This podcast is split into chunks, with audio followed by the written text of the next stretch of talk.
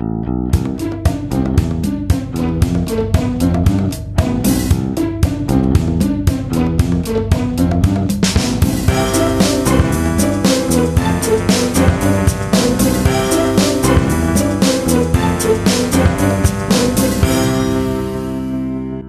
ist der 13. Februar 2020, einen Tag vor dem großen Rote Rosentag. Morgen ist ja Valentinstag.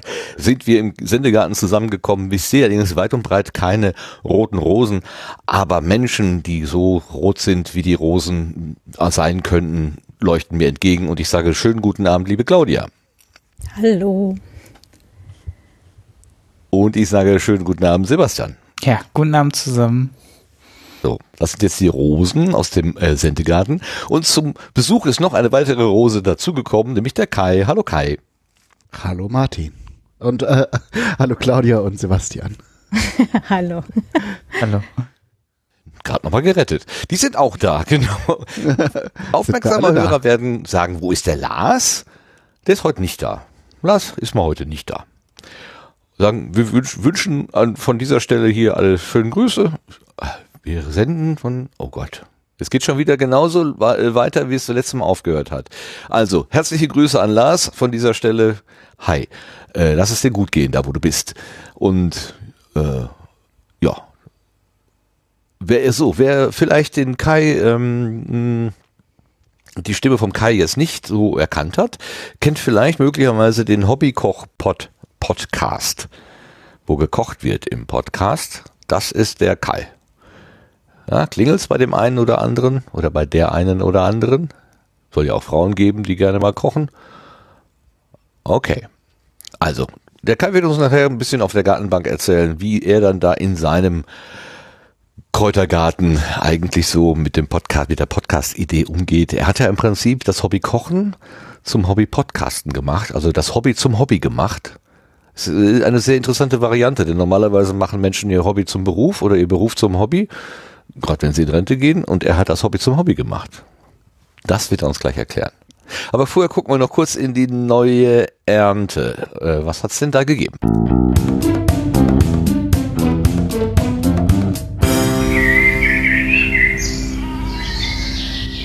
Okay, wir haben zusammengetragen eins, zwei, drei Hinweise, einer zur Ausgabe 93 und zwei zur Ausgabe 94 und dann gibt's da noch ein extra. Der Max Snyder hat geschrieben zu dem, was ich gesagt hatte über Apple-Werbung, dass Apple jetzt neuerdings auch die Sicherheitsaspekte ihrer Produkte bewirbt und mit der Privatsphäre Werbung macht. Das hatte ich noch nie gesehen, das war mir neu. Ähm, da gab es ja auch schon den einen oder anderen äh, Kommentar in Chat zur Sendung, äh, dass das durchaus schon häufiger gewesen ist, nur in meinen Augen nicht gesehen. Da schreibt uns der Mac Schneider, Apple wirbt schon länger für sich mit Privacy auf dem iPhone. Direkte Werbespots gab es noch nicht, soweit ich weiß. Oft sagen sie auch, dass sie gar nicht erst Daten sammeln, damit es gar nicht erst was zu holen gibt für Staat oder Verbrecher. Ja, danke für die Ergänzung an der Stelle. Und dann gibt's noch einen Hinweis vom Dirk Prims zur Anzahl der Podcast, Podcast-Feeds. Äh, Sebastian, magst du mal vorlesen, was da steht? Ja, klar. Kleiner Service für Mailonator, der sich im Sendegarten äh, fragte, wie viele Podcasts im RSS-Feed es in Deutschland gibt. Ähm, da verlinkt er auf seinen Sendegate-Beitrag, ähm, wo er quasi das schon mal auseinandergenommen hat. Ja, Genau, der Dirk hat da irgendwie schon mal, äh, der hat ja, glaube ich, äh, dieses, also hat er nicht den Grundstock für äh, FIT damals auch irgendwie geliefert, indem er da irgendwie aus dem Apple-Kanal irgendwas rausgeholt hat? Da war doch mal was. Ich weiß nicht mehr. Kannst du dich noch erinnern? Mm, Gerade spontan nicht. Also ich, also die Geschichte kommt mir jetzt nicht unbekannt vor. Äh, Das könnte durchaus sein, ähm, aber äh, gen- genau weiß ich das tatsächlich gerade nicht. Okay, dann verbreiten wir jetzt nicht noch mehr ungesundes Halbwissen hier. So, das war also die Anzahl der Podcast-Feeds der deutschsprachigen und dann haben wir noch was zum Podcast-Preis. Ähm, da hatten wir ja kurz drüber gesprochen und das, ähm, da ging es darum, äh, diese, diese deutsche Podcastpreisgeschichte äh, läuft ja so, dass eine Selbstbewerbung äh, stattfindet. Also wenn ich ein, wenn ich selber Produzent bin oder Produzentin, dann muss ich ein fünf Minuten Best-of meiner Produktion da einreichen und das wird dann bewertet. Es war aber auch der Fall aufgetaucht, dass jemand, nämlich Tim, Prittlaff mit, ich glaube, mit UKW, ne, das hattest du gesehen, Sebastian, mm, in der Liste drin war, ohne dass er sich wohl selber beworben hat. Und das hatten wir kurz angesprochen. Und dann kam ein äh, Tweet äh, auf mit Sendegarten äh, Bezeichnung, also quasi an uns adressiert. Und den schreibt Kyberhobo oder Kyberhobo. also KY-Bär Kyber. Hobo. Ich habe einfach meine Abos mit der Liste des Ad Podcast Preis abgeglichen. Dabei ist mir ein Podcast von Tim Pritlaff aufgefallen, welcher sich zuvor noch über den Preis beschwerte was es nicht alles für Podcasts gibt. Ich habe 76 Podcasts in meinen Podcatchern, davon nehmen jedoch nur 4000 Hertz. SWR 2 Wissen, Werkstattgespräche, Zeit Online, MEUKW, also mm, das ist mit Metaebene. Äh, Metaebene. Danke. Danke, danke. Ach, ihr seid gut. Darf ich das nochmal sagen? Ihr seid gut. Metaebene UKW und Kack- und Sachteil. Endlich den Qualitätspodcast in Deutschland. Das war der vorangegangene Tweet vom 21. Januar und dann hat der Küber Hobo den, was ich zuerst gesagt habe, am 3. Februar nochmal geschrieben. Also offenbar ist äh, er oder sie, Küber Hobo, die Quelle äh, für die Erkenntnis, dass da ein Angebot von Tim Pritlaff auf der Liste war, nämlich das äh, unsere kleine Welt UKW Angebot. Aber inzwischen ist es ja wieder runter, wie Tim ja auch schrieb, weil er an dem Wettbewerb nicht teilnehmen möchte. Also kurz und gut, auch da mehr guter Willen als gute Tat, habe ich so den Eindruck. Ähm, es scheint einfach Podcast und Preis, äh, das ist irgendwie, weiß ich nicht, wie Feuer und Wasser. Das funktioniert nicht so richtig. Mein Eindruck. Wie ist das bei euch? Ja. Wer das, ja?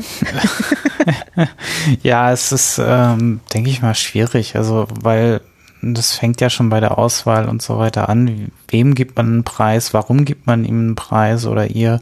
Ähm, äh, am Ende hat man nur ganz viele Verlierer und der einzige relevante Podcastpreis ist Udos Podcastpreis, den alle kriegen.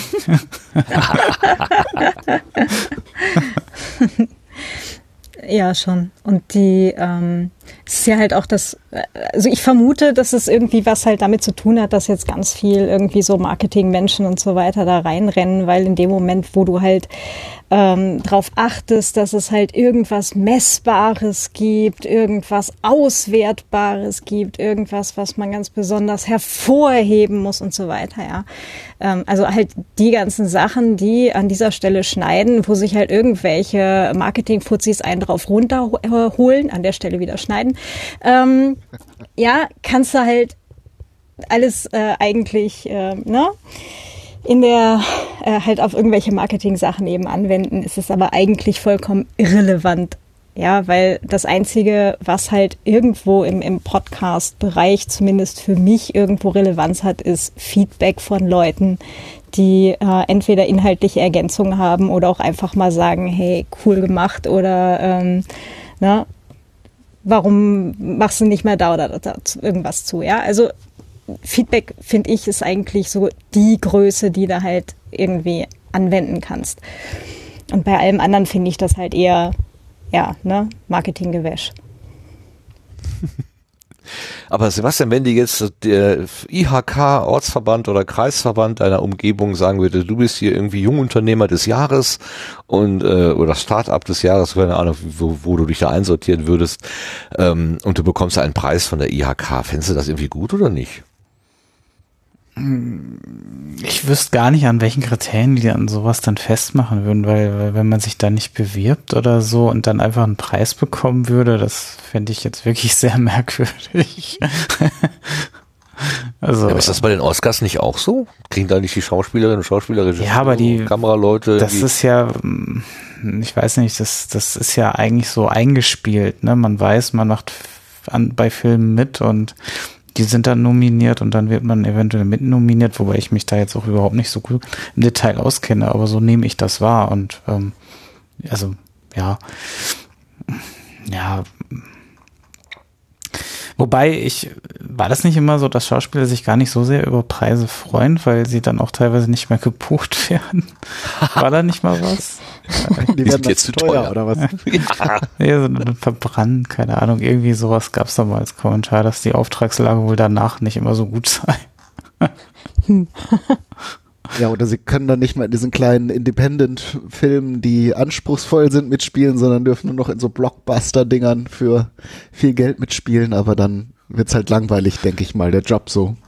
Ja. Sie dann nur noch irgendwie irgendwie den Bösewicht spielen, weil sie dafür jetzt gerade einsortiert wurden und können keine schönen, anspruchsvollen Rollen mehr spielen.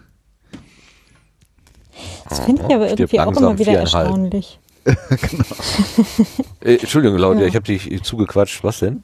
Nee, gar kein Ding. Ähm, die, ähm, also das fällt ja wahrscheinlich nicht nur mir auf, dass du halt dann äh, bestimmte Schauspieler immer in denselben Rollen hast. Ja, also wirklich so immer der gut aussehende, etwas minder bemittelte Typ vom Land. Immer der, weißt du, so, und dann denkst du halt irgendwie. Wie redest so, du über mich? ich redete gar nicht über dich. Ich war jetzt eigentlich eher. ist zum Thema Kommunikation. ich wusste gar nicht, dass du Schauspielerst. nee, also ich habe schon mit Mau Mau meine Schwierigkeiten. Nee, ähm, aber das ist halt schon irgendwie dann traurig, weil es ist irgendwo auch langweilig. Ich fände es halt irgendwie spannender, wenn du halt dann auch mal bei den Schauspielerinnen und Schauspielern halt irgendwie so ein bisschen Können rauskitzelst, wenn die dann halt äh, auch mal was völlig anderes spielen, weißt du? Und dann, hm.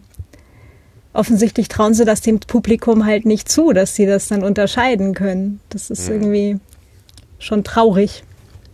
Naja, man möchte ein erfolgreiches äh, Format einfach so lange ausnutzen, äh, wie es irgendwie geht. Ne? Und wenn dann das, wenn das Publikum halt Freude an der Fi Figur, Bühnenfigur oder Filmfigur so und so gefunden hat, dann ich kenne mich ja auch als Zuschauer. Ich möchte dann auch eigentlich immer, was weiß ich hier, Tatortreiniger, ne? Ja, Schotti, ich möchte noch mal Schotti. Und wenn die dann sagen, nö, wird eingestellt, so ist man auch ein bisschen traurig drum, dass es halt keine äh, Fortführung gibt oder so. Aber ja klar, aber wenn du ne? dass ein Schauspieler vielleicht auch noch andere Dinge äh, machen möchte in seinem Leben, als immer äh, auf die gleiche äh, Figur gebucht zu sein, ist auch verständlich. Der Erik ja, oder halt derselbe, entschuldige bitte. Claudia kommt nicht zu Wort hier, du. Gar kein Ding. Ist auch besser so. Oh nee, nee, Nein. Komm, komm. Das hatten wir ja vorher schon. Nee, ähm, die, ähm, dass du halt immer die, dasselbe Charakterprofil spielst. Also es ist schon eine andere Rolle, anderer Film, ja, also wirklich auch ganz anderes Ding, aber trotzdem dasselbe Charakterprofil, weißt du, so halt der blonde Jüngling vom Land, der, keine Ahnung, dann auf draufgängerische Art das und das halt macht. Und wenn du da halt immer dieselben Schauspieler in, den, in denselben Rollen hast, ja, oder in den ja. gleichen Rollen, ist es ja dann halt eher so, und, hm, sehr unbefriedigend. Das ist so, hm, fände ich halt als Zuschauerin auch spannender, gelegentlich mal was Neues äh, dann vorgesetzt zu kriegen. Oder halt mhm. Schauspieler, die sonst irgendwie die Draufgänger spielen, dass die dann halt auch mal was anderes machen. Ne? Ja, also, das stimmt. Hm. Also das heißt, wenn ich so mir, mir so, ich versuche mir gerade vorzustellen, ich wäre so in der Rolle äh, oder in der Funktion der des, ähm, wie heißt denn das? müsste den, den, den Cast zusammensuchen also die Schauspieler halt. Ne? Ich habe ein Drehbuch und dann weiß ich halt, da sind halt die Rolle, das ist äh, der Gutmütige und das ist der Böse und das ist die, was weiß ich, die, äh, die Person so und so. Und ich muss die Charaktere danach zusammensuchen und dann habe ich natürlich vor Augen gewisse schauspielerische Leistungen aus anderen Filmen. Ja, komme ich natürlich relativ schnell da drauf. Ne? Aber der hat mich, der hat mich da irgendwie überzeugt als Schachspieler äh, und ich suche auch einen Schachspieler, dann halt den. Hm. Ja, ja. Naja. Aber schöner ist anders. Ganz klar. So, äh, Sebastian Hub gerade anzusagen, dass der Erik irgendwas gefunden hat und er schreibt hier kleine Romane. Was, was, was schreibt er denn da? Genau, er äh, ergänzt nur noch dazu den Oscars, dass die wohl hauptsächlich als Selbstlegitimierungswerkzeug entstanden sind. Man äh, kungelt äh, untereinander die Preise aus, um die Filme besser vermarkten zu können. Und das nimmt wohl auch angeblich den Gewerkschaften so ein bisschen den Wind aus den Segeln. Und ja, genau, das sind so seine seine Statements. Wäre ja dann eine spannende Frage, ne? Also das ist ja zu einer Zeit entstanden, also ist ja schon, die Oscars gibt's ja schon lange, ob es das für, für das relativ neue Medium Podcast dann äh, nicht ein ganz interessantes Werkzeug wäre. Aber ich finde zum Beispiel, um da gleich meine Meinung dran zu hängen, den Punkt von Claudia auch gut, dass im Podcast ja implizit schon Feedback von der Community ist. Man ist über soziale Medien und, und alle möglichen anderen Wege schon mit den Zuhörenden äh, verbunden und äh, im Idealfall weiß man eigentlich schon, ob man das äh, gut oder richtig macht oder ob das jemand interessiert, was man da veröffentlicht. Ähm, es ist halt ja nicht mehr, dass man äh, und dass man auf irgendwelche Zahlen gucken muss. Und vor allen Dingen müssen wir ja zum Glück nichts verkaufen. Äh, von daher ist es äh, ist, ist es dem einen schon genug, wenn er 100 Hörerinnen und Hörer hat und der andere zielt vielleicht darauf, 10.000 oder 100.000 zu haben. Ähm, von daher ist das eine Frage, ob das, ob das mit dem Preis äh, überhaupt funktioniert mit dem Podcasting. Ne? Hm. Ja. Als halt Aber ganz andere Nischen sind und so, ne? Ja. Aber genau. du als Koch-Podcaster hättest doch alle Möglichkeiten, irgendwelches äh, Küchenutensil äh, zu verkaufen. Hier, neuer Gurkenhobel. Ich benutze diesen, das ist, äh, wie war das, wer, wer, wer war das denn noch? War das der Sven mit der mit irgendeiner so Knoblauchreibe, wo er immer wieder gesagt hat, das ist die beste, so ich dachte, hm? Ja. äh, der, der Markt ist allerdings schon gut ausgekundschaftet und da gibt es halt, äh, ich glaube, da ist, ist die Aufmerksamkeit im Bereich Podcasting noch nicht so angekommen. Vielleicht dadurch, dass Kochen halt auch ein sehr visuelles Thema ist, ist es vielleicht auch nicht das beste Mittel der Wahl. Also beziehungsweise auch für Marketingmenschen, die dann ja auf Effekte hin die Dinge untersuchen, äh, ist es vielleicht auch gar nicht so interessant. Also Instagram sehe ich viel, dass äh, Leute äh, und, und Blogger, ne, also alle, die auch mit Bildern arbeiten können, Videos auf YouTube äh, funktionieren super, was so Product Placement an, angeht. Ähm, und als das ganz neu war mit dem Hobbykoch-Podcast, habe ich auch zwei, dreimal Anfragen bekommen. Ähm, ah, habe ich aber, ich glaube, einmal drauf reagiert, war aber dann auch so ehrlich, dass, also da ging es, glaube ich, um irgendwelche Nudeln, äh, und die fand ich dann nicht so toll, das habe ich dann auch gesagt. Und vielleicht spricht sich das dann auch rum in der Branche, äh, ähm, dass das dann irgendwie, dass das gefährlich ist, mir dann irgendwelche Sachen zum Testen zuzuschicken. Keine Ahnung. Wir hatten doch Steffi Graf gerade als Werbeträger verloren, da brauchen wir einen neuen. Möchtest du nicht unsere Steffi Graf sein? Das, das neue Nudelmanneken. ja, warum nicht? da müsste ich vielleicht noch ein paar, paar Kilo abnehmen, damit ich dann vielleicht auch mehr dem Produkt ähnle. Es kommt jetzt sehr auf die Nudel an. Also ja. stimmt, es gibt ja auch so als Tortellini oder sowas vielleicht. Stimmt. Oh, schön, schön knubbelig, sehr schön, sehr schön. Vor allem also gut gefüllt. Grüße ans Marketing. Ich, ich bin alle bereit. Ach, wunderbar. Wunderbar, wie offen wir nach allen Seiten sind. Also, ja. wir folgen dem wunderbaren äh, Spruch, wer nach allen Seiten offen ist, der kann nicht ganz dicht sein. So. Mhm. Aber es, da habe ich auch einen schönen Spruch mal gelesen, ich weiß leider nicht mehr wo. Ähm, also im Original halt auf Englisch, ich versuche das jetzt gerade mal instant zu übersetzen. Ähm, quasi da, da, wo der Dachschaden ist, das ist eigentlich die interessante Stelle, weil da kommt das Licht rein. Ja. Ja. Hm. Ja, das, das kenne ich. Wo, wie, wo, wie war das noch? Wo kommt das her? Keine Ahnung. ja, aber genau, da kommt's Licht rein. Oder hast du jetzt gerade bei mir irgendwie eine Erinnerung losgetreten, aber ich krieg sie nicht ganz zusammen. Na gut, wollen wir nicht, nicht, zu, nicht zu sehr vertiefen. Aber du aber schreist mich noch nicht an dafür, von daher war es noch nicht so schlimm. Okay, dann haben wir jetzt über Preise und also noch nicht über Marketing genug geredet, das kommt ja gleich noch. Äh, wenn wir mal hören, was der Kai denn da so für Verträge im Spiel hat. Genau. Was deine Agentur so mit dir macht. Aber vorher möchte ich noch einen, einen Dank aussprechen und zwar an einen unbekannten Menschen, der uns eine Auphonic Zeitspende hat zukommen lassen. Und zwar nicht irgendeine kleine, sondern 25 Stunden. Leute, das bedeutet Arbeit. 25 Stunden Auphonic Zeitspende. Unbekannt, aber mit dem, äh, mit dem mit dem, mit dem Message bei Your Donator Herzchen-Augen-Smiley. Und ich habe gerade eben vorhin auf der Rückweg vom Chasen die neueste Episode gehört und er erwähnte auch eine eine Auphonic-Zeitspende von 25 Euro, fast 25 Stunden, nein, doch 25 Stunden äh, von einem Donator mit dem Namen oder Absender Botschaft Herzchen-Augen-Smiley. Also offenbar geht hier gerade eine Person durchs Podcastland und hat gerade äh, die Spendierhosen an. Ganz, ganz herzlichen Dank dafür. Dankeschön. Vielen, vielen Dank. Das ist schön. Das ist das, äh, ne, da kann man ja jeden Preis für ähm, wegstellen. Ist auch messbar. Richtig. Super, danke.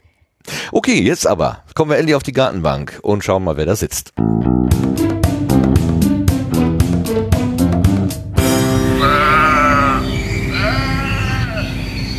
Haben wir gerade schon genannt, den Kai. Kai Hobbykoch vom Hobbykoch Podcast. Ähm,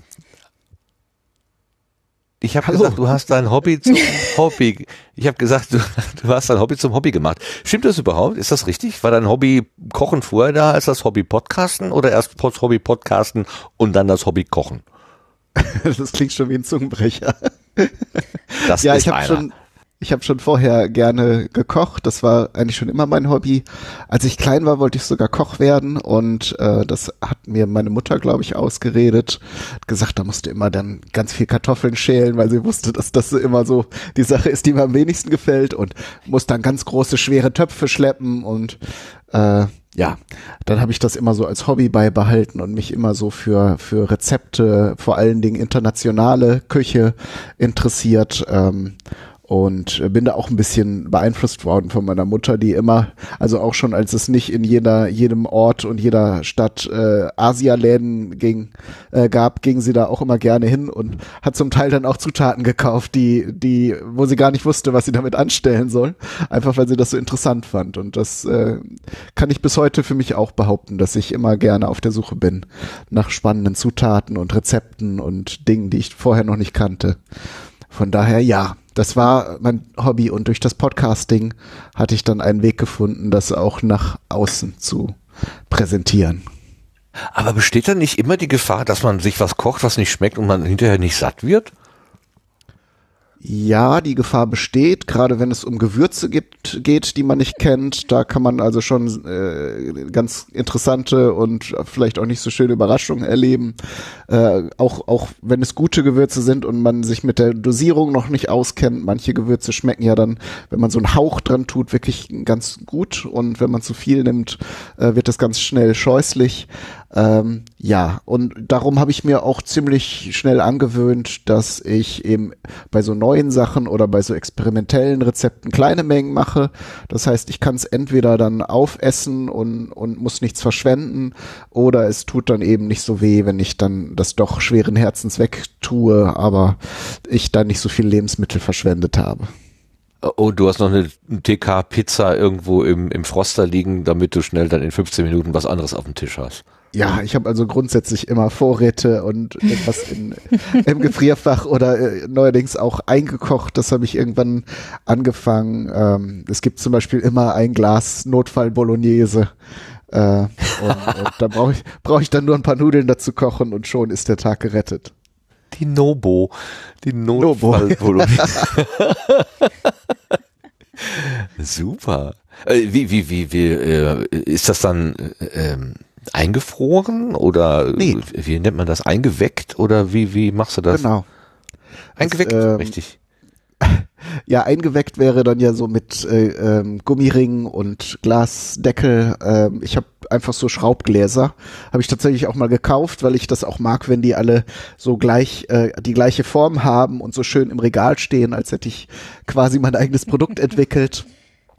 Jetzt auf die aktuelle Produktion von, von Bolognese-Gläsern habe ich auch schön mit so einem weißen äh, Markerstift Bolo Ausrufezeichen geschrieben. Also freue ich mich immer, wenn ich dann in mein Vorratsregal gucke und mich dann so, so Pseudo-Produktnamen an, anschreien. Super, wie so ein eigener Kaufmannsladen cool. irgendwie. So. Ja. Mhm. ja, ich glaube, mir ist auch eigentlich ein Lebensmittelproduzent verloren gegangen. Ich äh, hätte einfach irgendwann mal das in die Richtung lernen müssen und dann irgendwie so eine Produktlinie entwickeln müssen, irgend, irgend, irgendein Lebensmittel, Wobei das natürlich dann auch langweilig ist, wenn man dann irgendwie sein Leben lang irgendwie saure Gurken herstellt. Das wäre vielleicht dann doch auf Dauer nicht, nicht mein Ding gewesen. Aber wenn ich sowas mache, ich äh, nehme mir tatsächlich auch mal so am Wochenende einen Tag, wo ich dann ähm, irgendwelche Pasten herstelle die, oder Tomaten einkoche selbst ähm, und freue mich dann auch einfach daran, dass ich dann sowas selbstgemachtes habe. Wow. Klingt auch gut ich, ich hab das ich höre das ja öfter schon mal, dass Leute sagen, ja, Kochen beruhigt mich, ich mag das gerne oder so. Und ähm, bei mir funktioniert das irgendwie nicht so richtig, weil, weil Kochen, also das bisschen, was ich bisher äh, gekocht habe, ich bin früher eher ein Bäcker gewesen als ein Koch und inzwischen mache ich weder das eine noch das andere, sondern ich äh, esse nur noch oder ja genau, ist egal was, äh, ob gebacken oder gebraten. Ähm, ich habe erlebt das eigentlich nicht so als entspannt, sondern eher so, dass ich davor stehe und denke, hm, hoffentlich wird das was, hoffentlich funktioniert das auch und hoffentlich wird das jetzt nicht an und äh, also ist es eher immer so die Angst und die Furcht da, dabei, äh, Schiffbruch zu erleiden und am Ende doch hungrig zu sein oder dann doch das Käsebrot zu essen, das hätte ich auch von vornherein essen können, ähm, als dass ich mir irgendwie da so richtig Spaß dran habe. Ich letztens, vor einiger Zeit, wie war das denn noch? Habe ich mal irgendwie hatte ich irgendwie einen Sack Karotten oder so. Und dann habe ich gedacht, ach, schneidest du den mal so richtig schön klein, machst du da so ein, so, so ein Karotten, gedünstete Karotten. Und dann hatte ich noch irgendwie mhm. was, was, eine Bratwurst, glaube ich, vom Grillen übrig. Die habe ich dann so in kleinen Stücken da rein. Hatte ich ein bisschen dieses Karottige und was, was Würzige. Und da habe ich gedacht, ja, dieses Kleinschneiden, das ist dann so eine, so eine meditative äh, Handlung, machst du in aller Ruhe und so weiter. Es war total nervig. es war nur nervig. Es sollte fertig werden, okay. wurde nicht. es flutschte mir dauernd durch die Gegend, es fiel alles runter und es, also es war, es war alles andere als meditativ. Äh, wie, was ist das hat's denn am Ende hat's denn am Ende geschmeckt, wenn ich da Es hat satt gemacht, sagen wir es mal so. Okay. Ja, ich habe dann irgendwie noch so ein, so ein Kräutersalz oben drüber geschüttet, dann dann hat das auch nach dem Kräutersalz geschmeckt. Okay, ist auch gut. Ich glaube, ich habe hinterher noch einen Schokoriegel gegessen, dann war sowieso alles wieder gut. also was mir dazu einfällt, ist, äh, ich finde ja immer spannend, wenn äh, man, man kann das fast, glaube ich, schon so als so ein Express-Persönlichkeitstest nehmen, wenn Menschen sagen, sie backen lieber, als dass sie kochen. Äh, ich bin zum Beispiel auch so eher so ein mittelguter Bäcker, dafür koche ich halt gern. Äh, ich glaube, das hat ganz viel damit zu tun, eben äh, mit, mit dem Grad an Improvisation, die man so zum, zumindest in der mhm. Küche jetzt äh, ein, anwenden möchte, weil Backen ist wirklich eine Sache, die, äh, die sehr viel sa sagen wir mal, äh, Disziplin und, und äh, Halten an Rezepte äh, erfordert, während Kochen eben auch viel mehr Spielraum ermöglicht oder man auch nachjustieren kann. Ne? Also wenn man jetzt einen Teig zu lange aufgehen lässt, dann ist der unter Umständen über über übergoren und verkorkst und dann schmeckt er halt oder dann geht, wird das im Ofen auch nicht mehr so richtig gut. Äh, während du eine Soße, die jetzt ein bisschen zu salzig ist, da kann man irgendwie mit einem Schuss Sahne oder mit einer Kartoffel oder ein bisschen Speisestärke das irgendwie ein bisschen abdämpfen äh, oder noch Gewürze zu geben oder ein bisschen Süße. Ne, da, da, ich bin halt äh, niemand, der so, so, so sehr strukturiert arbeitet und darum glaube ich, bin ich auch kein guter Bäcker. Während beim Kochen ne, kann man so, so ein bisschen rumtüddeln. Also ich würde da widersprechen. Okay. Tatsächlich. Also ich habe auch schon mal es geschafft, äh, irgendwie einen äh, Rührkuchen mit äh, irgendwelchen Früchten drin und, und noch irgendein Zeug dann und, und dann halt hinterher aufschneiden mit Füllung nach dem Rezept einer Himbeertart zu machen. Also ich, okay. ne, das geht. Es kommt Das nur auf die Verhältnisse an. Ja, und da kommt dann die Erfahrung ins Spiel. Also ich äh, sehe ja zum Beispiel auch, wenn ich mir Rezep Rezepte anschaue, ähm, ähm, erkenne ich ziemlich schnell, ob das jemand einfach runtergeschrieben hat und dachte so, das wird schon passen ungefähr. Und dann sind irg- irgendwelche Gewürze zum Beispiel in absurden Mengen drin. Da weiß ich, das würde ich nie nachkochen, weil äh, oder oder entsprechend vorsichtiger würzen, ähm, weil das nicht funktionieren kann. Genauso äh, mit Erfahrung kann man auch sagen, die Zutaten kann man problemlos austauschen oder wenn man das gegen das tauscht, dann muss man vielleicht ein bisschen mehr Mehl nehmen oder sowas. Klar, das, da gebe ich dir vollkommen recht. Ähm, und ich habe Teile, äh, ich habe auch schon einen guten Kuchen gemacht. Also es ist jetzt nicht so, dass ich da vollkommen, das immer in die Hose geht, wenn ich da was mache. Aber ähm, das, wenn ich das halt so aus dem Handgelenk äh, mache und abwiege, äh, dann wird's halt mal gut und mal ist ein bisschen zu viel Fett drin, dann suppt das halt ein bisschen beim Backen oder so halt, ne? äh, oder wenn ich das jetzt besonders gut hinbekommen habe, dann weiß ich halt nicht, wie ich es beim nächsten Mal machen muss, weil ich die Zutaten selten abwiege. Also es sei denn, ich produziere eine Sendung gerade, da habe ich mir das ein bisschen angewöhnt, weil ich eben weiß, dass viele Menschen äh, das brauchen, dass sie eben nicht dieses, dieses äh, Gefühl haben, jetzt äh, einen Schuss Milch reinzutun, äh, sondern unter Umständen dann die halbe Packung reingießen und dann ist es vielleicht zu viel. Ich finde ja in Rezepten immer besonders geil, wenn dran steht, bis die Konsistenz passt. Danke, sehr hilfreich. Wenn du halt das noch nie vorher gemacht hast, ist es halt ein bisschen schwierig, dann abzuschätzen, wann die Konsistenz richtig ist oder sowas. Alte Rezepte, wo dann drin steht, eine Packung, äh, keine Ahnung was, ja. Und dann erstmal recherchieren, okay, welche Packungsgrößen gab es denn 1923? Ja, und das ist so, Ja. ähm, verdammt, ne? So, hm. Also schwierig.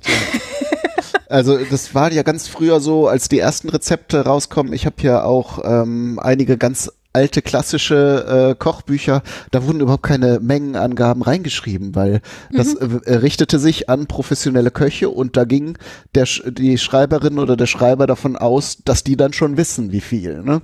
Also da gab es halt nur so ganz grobe äh, äh, Mengenangaben und die Rezepte waren dann halt auch so ausgerichtet, dass sie jetzt nicht auf ein Milligramm äh, genau ausgerichtet sein müssen. Da war es ja auch öfter so, dass man äh, eben nicht in den Supermarkt gehen konnte äh, und, und irgendwelche Zutaten kaufen musste, sondern eher improvisieren äh, auch, weil, was weiß ich, dann das Mehl äh, mal von dem Getreide, mal von dem gerade da war äh, und man eben, wie gesagt, das nicht unbedingt voraussetzen konnte, dass alle Zutaten dann bei dem Koch gerade da sind. Genau, und dann, dann- halt dann- improvisieren von dem weg. Aber dann ist die Reproduzierbarkeit doch irgendwie auch ein bisschen in Frage. Also ich, ich habe hier einen, Italiener ums Eck und da hole ich mir gelegentlich eine Portion Nudeln, immer die gleichen. Und da merke ich ganz genau, wer da, also ich weiß immer noch, ich weiß noch nicht, ähm, ich gibt noch, es gibt noch keine Zuordnung äh, zum Geschmack der Nudeln und der Person, die es gekocht hat. Sonst würde ich, würde ich irgendwann mal äh, von außen reingucken und sagen, ah, wenn der da ist, dann gehe ich nicht dahin. ähm, das, das Produkt ist sehr unterschiedlich, äh, je nachdem, wer da gerade irgendwie Sachen zusammenrührt. Und das ist manchmal etwas enttäuschend, wenn man so nach einem längeren, äh, also wenn ich nach einem längeren Arbeitstag oder so nach Hause komme und denke, ah, jetzt so einen richtig leckeren Topf Nudeln, hole ich mir den da. Dann kommt, kommt er ja in diese Aluschale mit dem, mit dem Pappdeckel drauf. Man sieht ja nicht, was drin ist, bis man den Deckel abgenommen hat und dann ist in dem Moment, wo ich den, Deckel aufmache, so, oh, das sieht aber gar nicht danach aus mit dem, was ich haben wollte. Ähm, da fände ich ja eine gewisse Standardisierung irgendwie so als Kunde schon netter. Wie schaffst du es denn dann, dass deine Produkte, erst deine Produkte, deine, deine, das, ja, was du dann halt machst, deine, doch kann man da Produkte nennen, äh, dass die denn einigermaßen gleich sind? Oder ist das tatsächlich jedes Mal anders?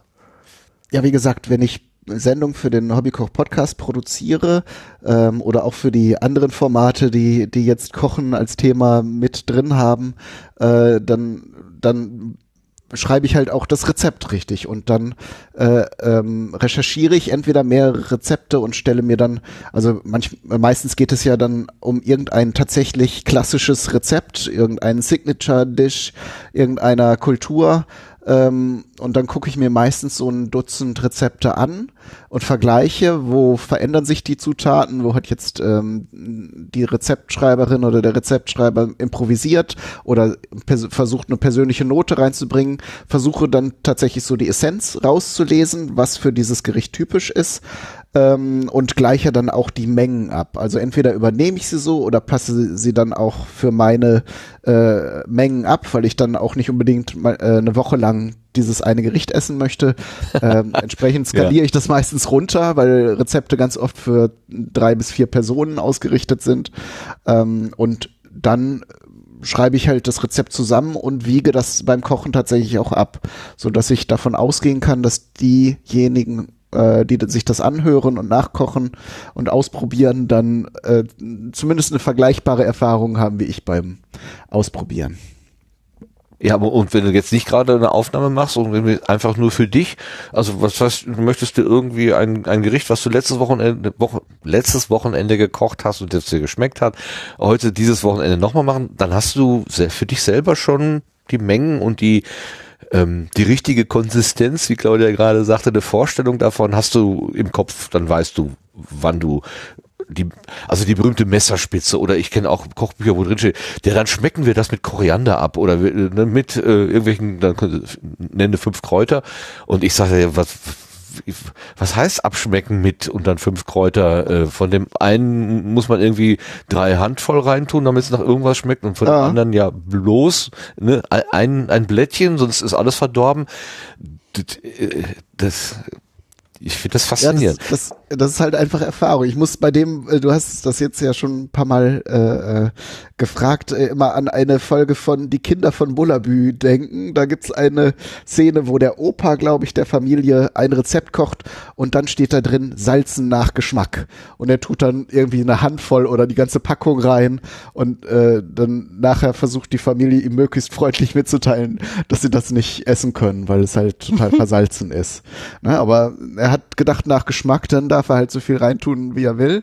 Ach so, und, äh, ah. nicht nach dem Zungengeschmack, sondern nach dem Geschmack. Ah. Nee, er hat äh, ne, tatsächlich nicht probiert, sondern einfach so, ich, ich weiß nicht, äh, das ist ja skandinavisch, äh, ob, ob die Formulierung in, äh, in, in nordeuropäischen Kochbüchern vielleicht noch witziger ist oder äh, noch mehr darauf hindeutet, dass man eben nach Belieben oder irgendwie so, ja, wie, wie ja. man möchte, dass das äh, so mehr äh, heißt.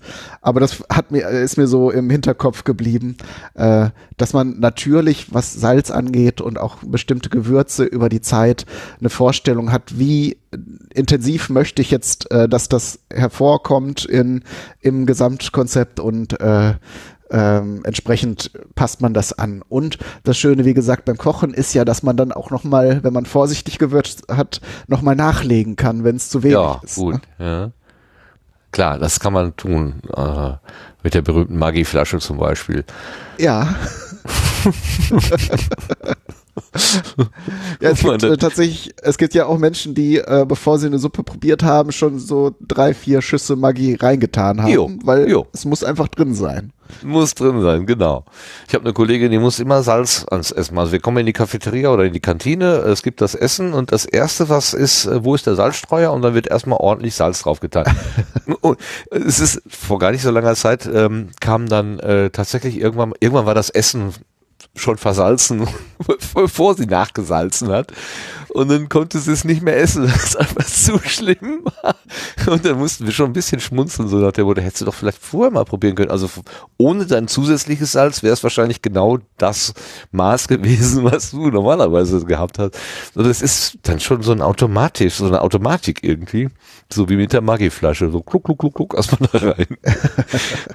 genau. Was natürlich ein bisschen fies ist oder gemein ist, äh, wenn du dich jetzt als Koch hingesetzt hast und hast vielleicht überlegt, ja, wie kann ich denn mh, diesen seltenen Geschmack von was weiß ich oder du wolltest mal irgendwie den Rosenkohl besonders zum nach vorne bringen oder so und hast mit ganz vorsichtigen und wenig Gewürzen gekocht, um das möglichst nah an dem an der äh, an, an dem Gemüse zu halten oder so im Ursprungsgeschmack und dann kommt einer und, und tunkt da einfach irgendwie so Ketchup oben drauf oder irgendwas.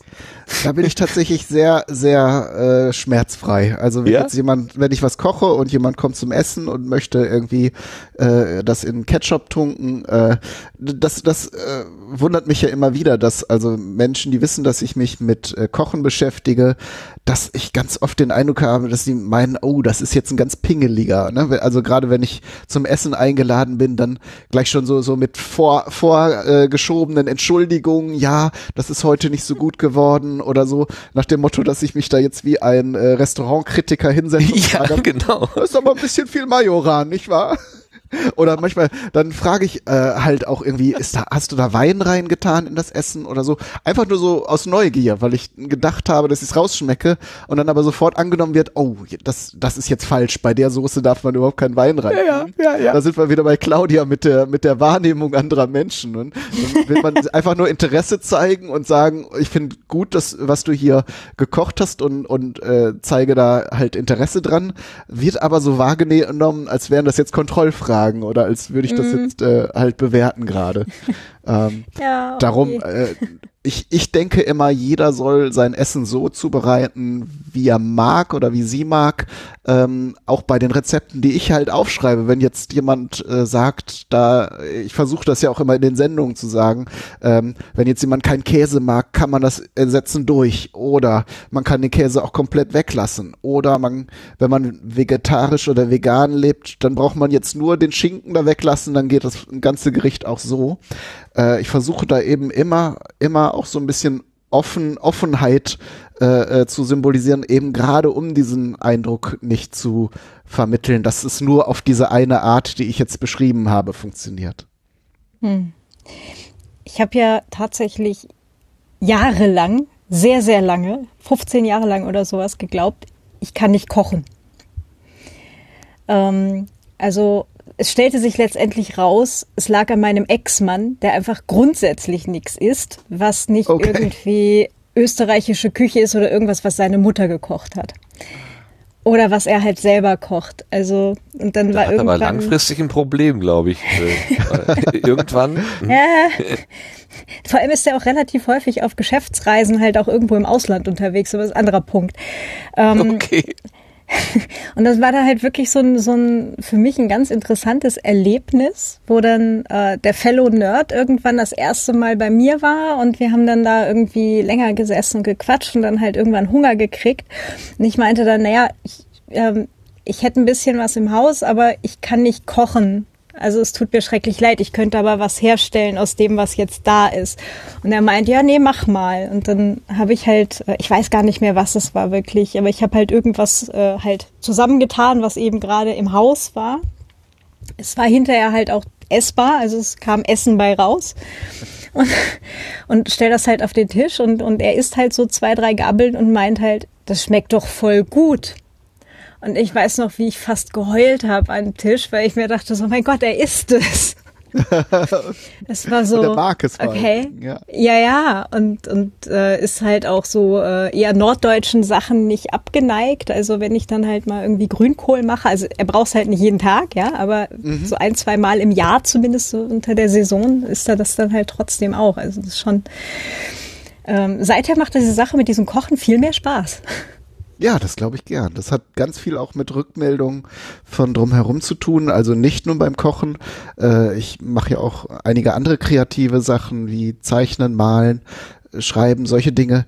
Äh, und da ist es ja, da ist es ja dann genauso. Wenn man jetzt im Umfeld Menschen hat, die sagt, oh, das finde ich interessant, schreibt das mal weiter, ist das was anderes, als wenn jemand sagt, "Hm, ja, ich glaube, die Charaktere sind jetzt irgendwie nicht so glaubwürdig und äh, die Szene da mit den Bäumen, die du beschrieben hast, die finde ich jetzt ein bisschen übertrieben und so. Und dann hat man eigentlich schon keine Lust mehr äh, an seiner Geschichte, die man vielleicht ursprünglich gut fand, weiterzuschreiben.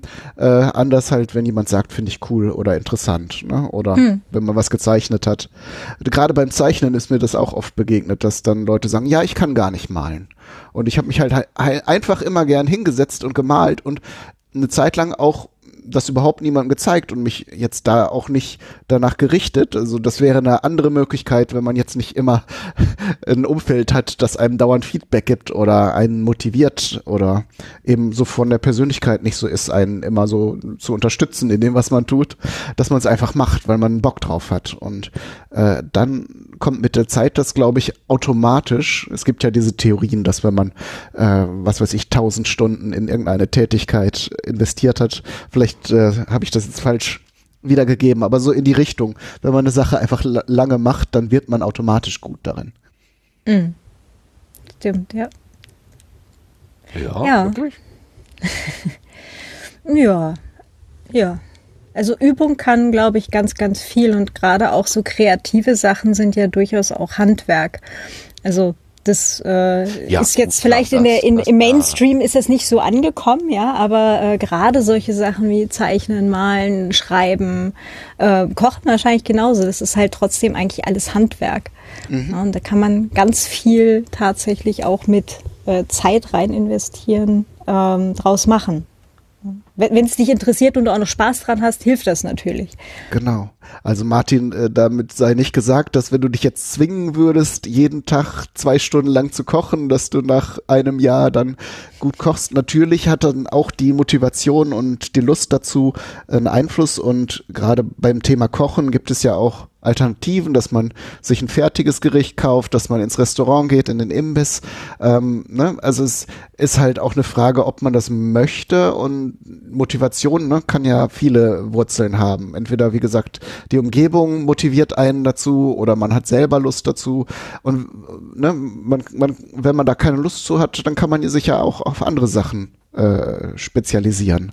Naja, völlig klar, na, völlig klar. Ähm, äh, die, die, die Frage ist so ein bisschen, ähm, ob man auch so eine, so eine Anfangshemmung vielleicht einfach äh, auch äh, vielleicht einfach äh, überwinden muss, indem man sagt, so jetzt, äh, ja, einfach mal dranbleiben. Vielleicht, so wie beim Podcasten. Da habe ich mal gesagt, ähm, ich habe ja auch immer gesagt, ich kann nicht podcasten und dann hat das andere Ich in mir gesagt, versuch's doch einfach mal. Solange du es nicht, nicht ausprobiert hast, weißt du es nicht.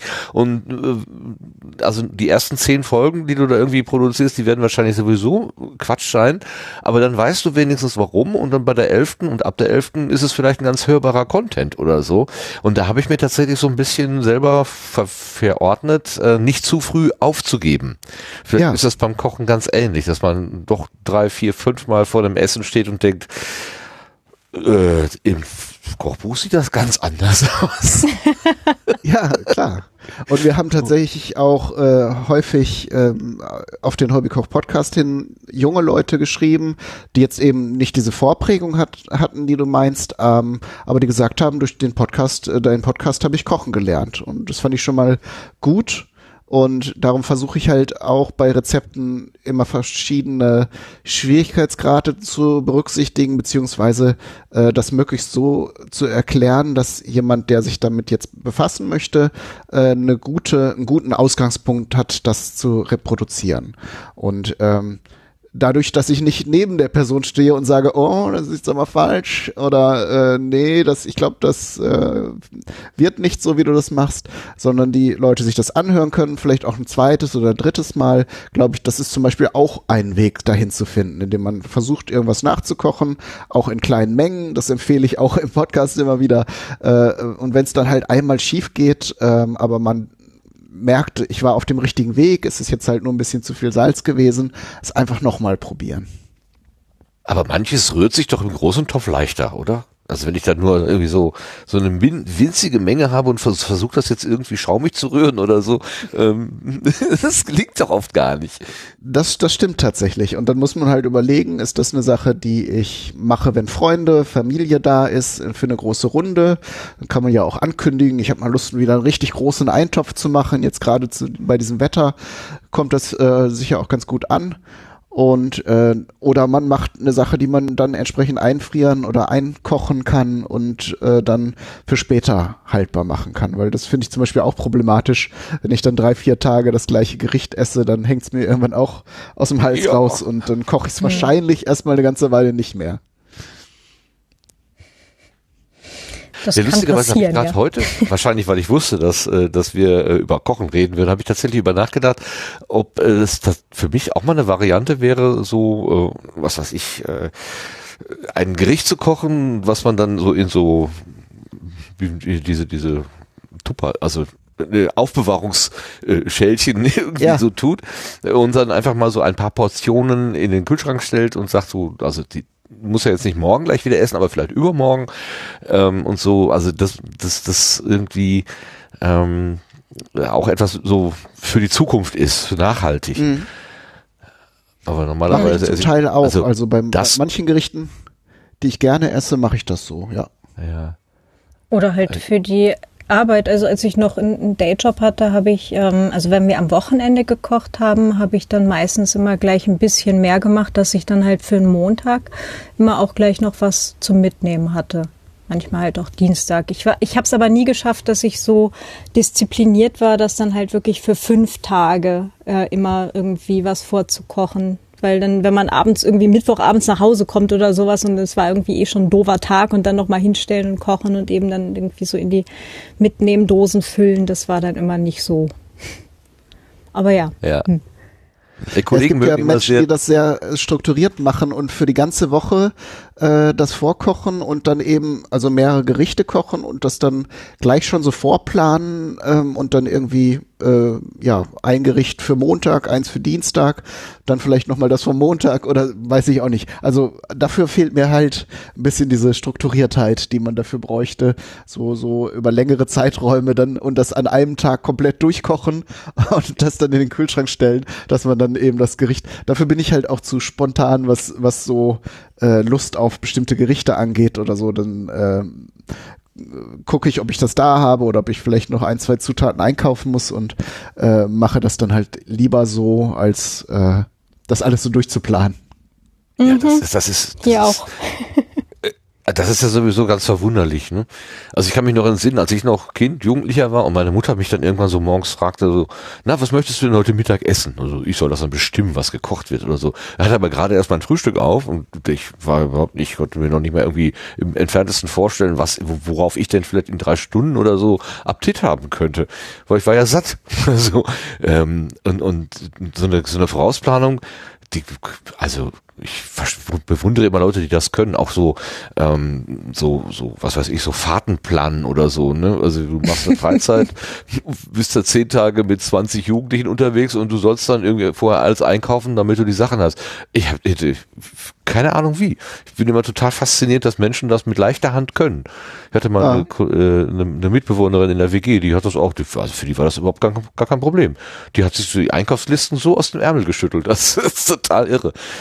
Ich wäre da. Ja, tatsächlich ist das äh, einfach, wenn man halt so ein, ein Grundgespür hat, äh, wenn, wenn, wenn man äh, natürlich muss man das auch ein paar Mal gemacht haben, für mehr als 10, 20, 30 Leute zu kochen. Aber da gibt es halt so Faustformeln, gerade wenn, wenn du so Reis, Nudeln, sowas, äh, das kann man sehr einfach hochrechnen. Und auch wenn man jetzt sagt, äh, da sind halt dann Kinder dabei, dann gibt es Leute, die haben richtig Kohldampf, die hauen ordentlich rein. Dann gibt es aber Leute, die essen nur ganz wenig. Und im Schnitt funktioniert das dann mit diesen Faustformeln ganz gut äh, beim, beim Einkauf. Okay, außer beim Klopapier, da geht das nie auf. Ne?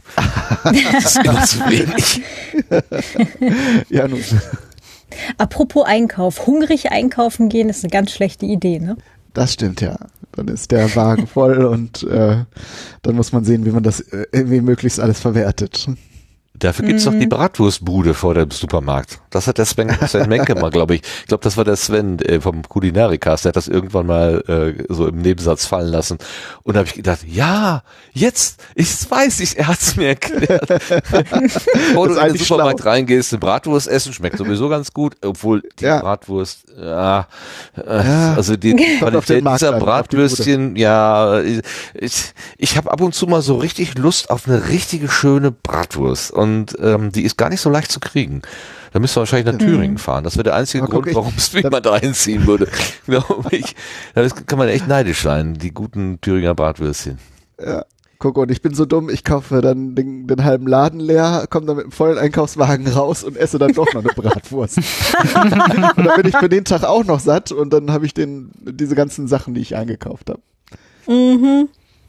Ganz schlecht. Ja. Vorher, vorher die ja. Aber das ist wirklich faszinierend. Also wie, wie, wie, ähm, ja, wie, wie ignorant man an gewissen ähm, Regalen vorbeigehen kann, wenn man vorher eine Wurst gegessen hat. Was vorher sonst nicht, also sonst äh, wäre das wäre das mit Sicherheit im Einkaufswagen gelandet. Es ist erstaunlich, dass äh, Supermärkte überhaupt zulassen, dass da so Bratwurstbuden vor der Tür stehen. das ist ja, Geschäftsschädigung. kommen die dann ja von da, also die, oder manchmal gehören die halt einfach da, dazu, so. Also Hashtag Vorwurst. Vorwurst. hm.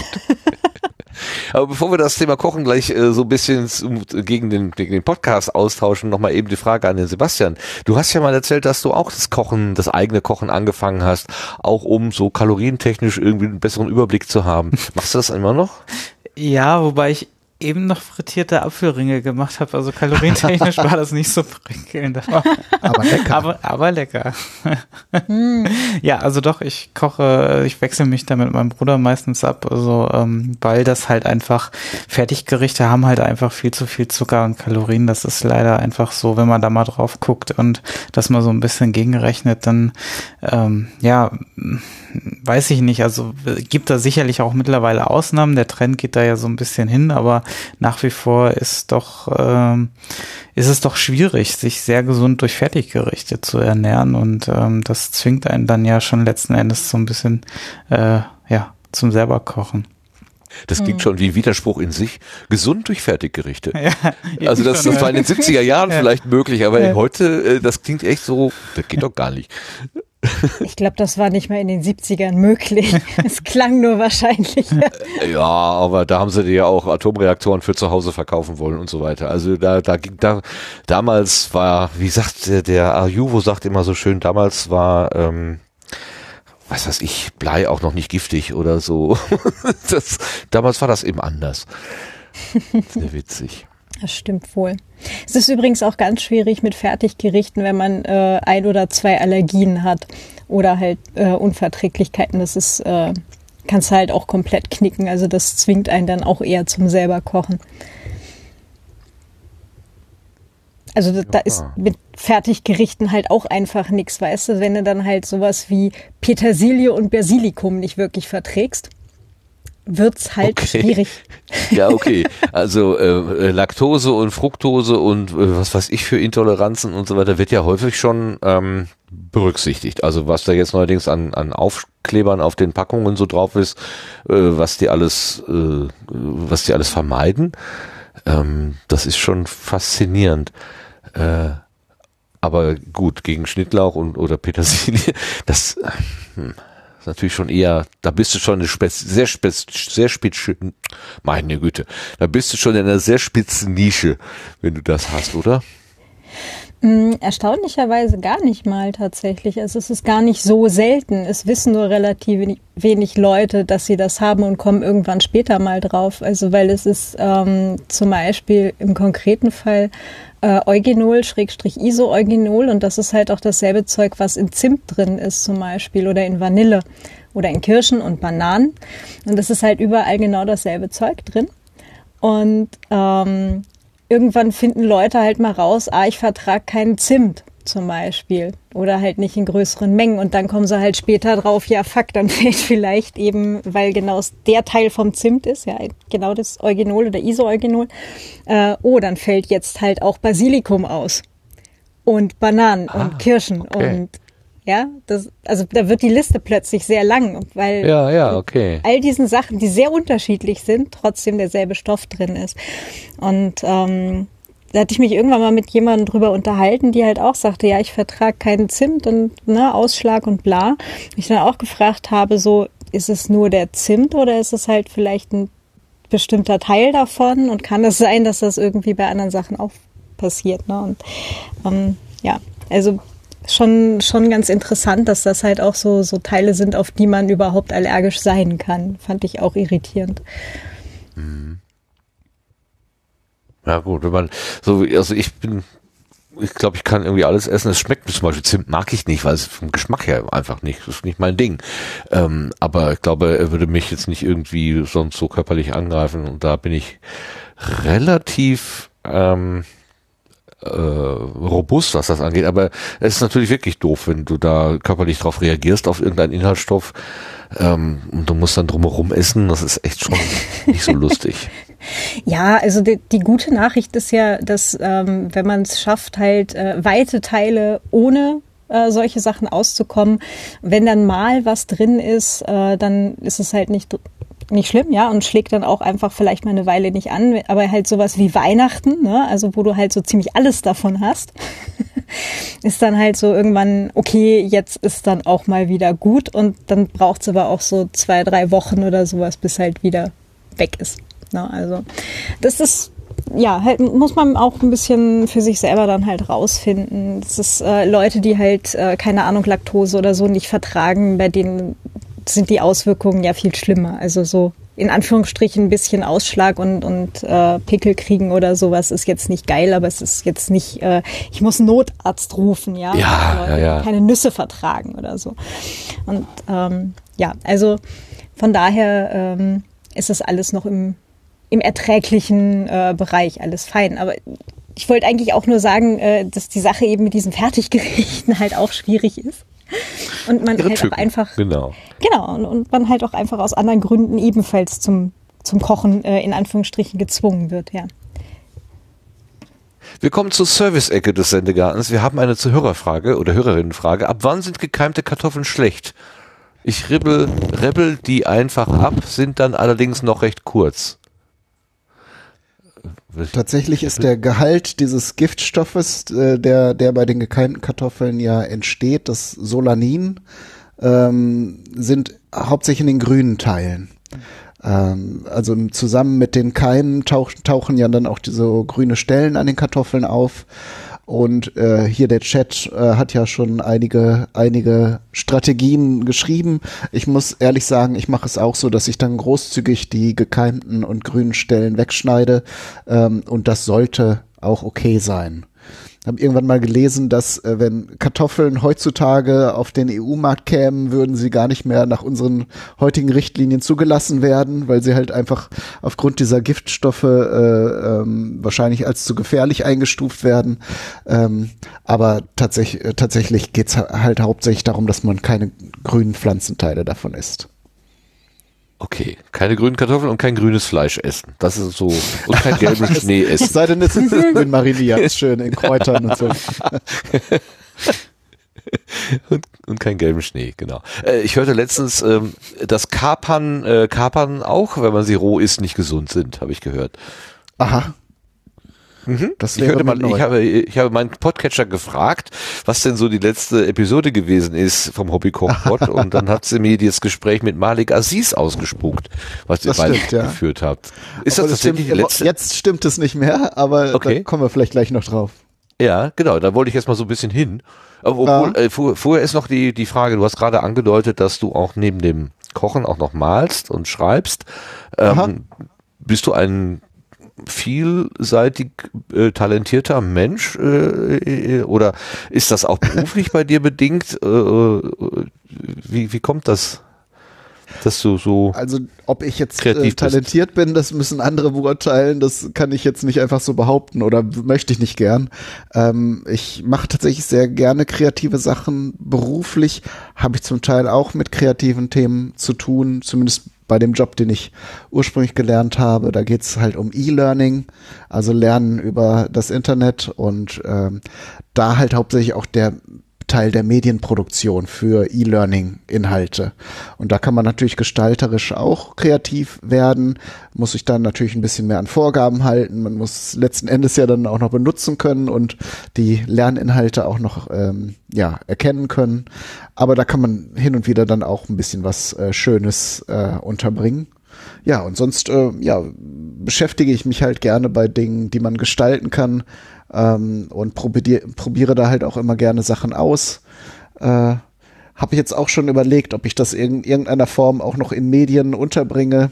Halt, äh, so wie Claudia das macht mit dem, mit dem Making. Das ist ja ein schöner Oberbegriff für diese Sachen, einfach irgendwas auszuprobieren und zu machen, äh, anstatt das jetzt auf irgendein Genre oder irgendein Feld zu begrenzen.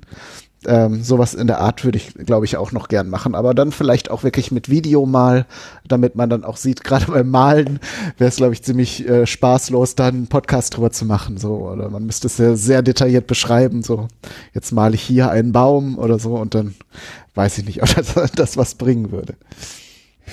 Ja, ich, ich arbeite da ja primär mit Fotos dann. Also wenn, mhm. wenn ich jetzt halt so ähm, bei Desperate House Hackers Podcast halt irgendwie koche oder halt auch beim Seifen machen und so weiter, haben wir einfach überall Fotos dann in die mhm. Show Notes gegeben, um halt dann das Visuelle eben mit rüberzubringen. Aber ähm, das war halt auch so die Überlegung. Also ich kann das gerade sehr nachvollziehen, aber ähm, Video ist tatsächlich genau nicht mein Medium.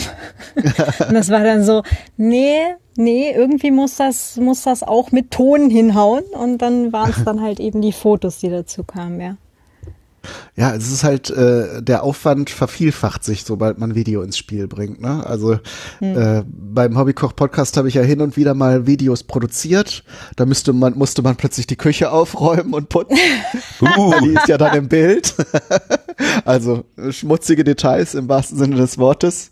Und äh, bei ja bei verschiedenen Themen. Ich habe dann versucht auch mehr Fotos zu machen von den Zutaten und äh, dann vielleicht auch von einzelnen Schritten, aber das erhöht den Aufwand halt enorm. Und ich glaube, bei manchen Themen, also so Seife herstellen, geht das sicher noch gut mit beschreiben. Aber beim, wenn ich jetzt irgendein größeres Teil aus Holz baue oder irgendwas male, da interessiert mich persönlich auch oft der Prozess. Da ist dann das Bild oder das Pro äh, Objekt, das am Ende rauskommt, gar nicht mal das Spannendste, sondern man möchte vielleicht auch sehen, wie macht die Person das und wie kommt sie dann zu diesem äh, Ergebnis. Ähm, weil daraus lernt man dann ja auch ganz viel. Stimmt. Kai Ross, genau ja, ich, das ist tatsächlich auf meiner auf meiner Ausprobierenliste. Ich möchte tatsächlich mal nach einem dieser Bob Ross Videos äh, ein Bild malen. Gibt es auch auf YouTube Videos, das haben Leute schon natürlich vor mir gemacht, aber das muss mich ja nicht abhalten, das auch mal auszuprobieren. Nee, genau, das muss nee, dich nicht abhalten. Nicht. aber eine interessante eine interessante Geschichte, wenn ich mir so überlege, wie wie die Entwicklung so war. Zuerst stand das Essen im Kochbuch. Also äh, das, es hat angefangen mit dem Buch. Dann kam irgendjemand auf die Idee zu sagen, lass uns das doch mal verfilmen. Und ich habe gerade nachgeguckt, weil ich, ich mir fiel nicht mehr ein, wie er heißt. Clemens Wilmenrott äh, gilt als der erste Fernsehkoch, zumindest in Deutschland. 1953 hat er damit angefangen, wo, wo auch Leute gesagt haben, das interessiert doch keinen, du kannst doch nicht im Fernsehen kochen. Aber immerhin hat man ja noch das Bild dabei. Dann hat man irgendwann mal angefangen, im Radio zu kochen. Ich weiß auch ich habe mal so eine Diskussion gehört, wo, wo jemand gesagt hat, ist das das geht doch eigentlich gar nicht. Wie will man, wie will man denn so einen visuellen, praktischen Vorgang überhaupt akustisch darstellen? Und dann hat jemand gesagt, es geht trotzdem. Und jetzt machst du es sogar im Podcast. Das finde ich ganz witzig. Aber mhm. überlegst auch, also es ist ja eigentlich eine besondere Herausforderung, äh, Hörer und Hörerinnen und Hörer da bei diesem, bei diesem praktisch optischen Vorgang mitzunehmen. Du musst also ganz viel beschreiben. Ja, zum Beispiel. Was, was, was findest äh, du, da ist die Herausforderung?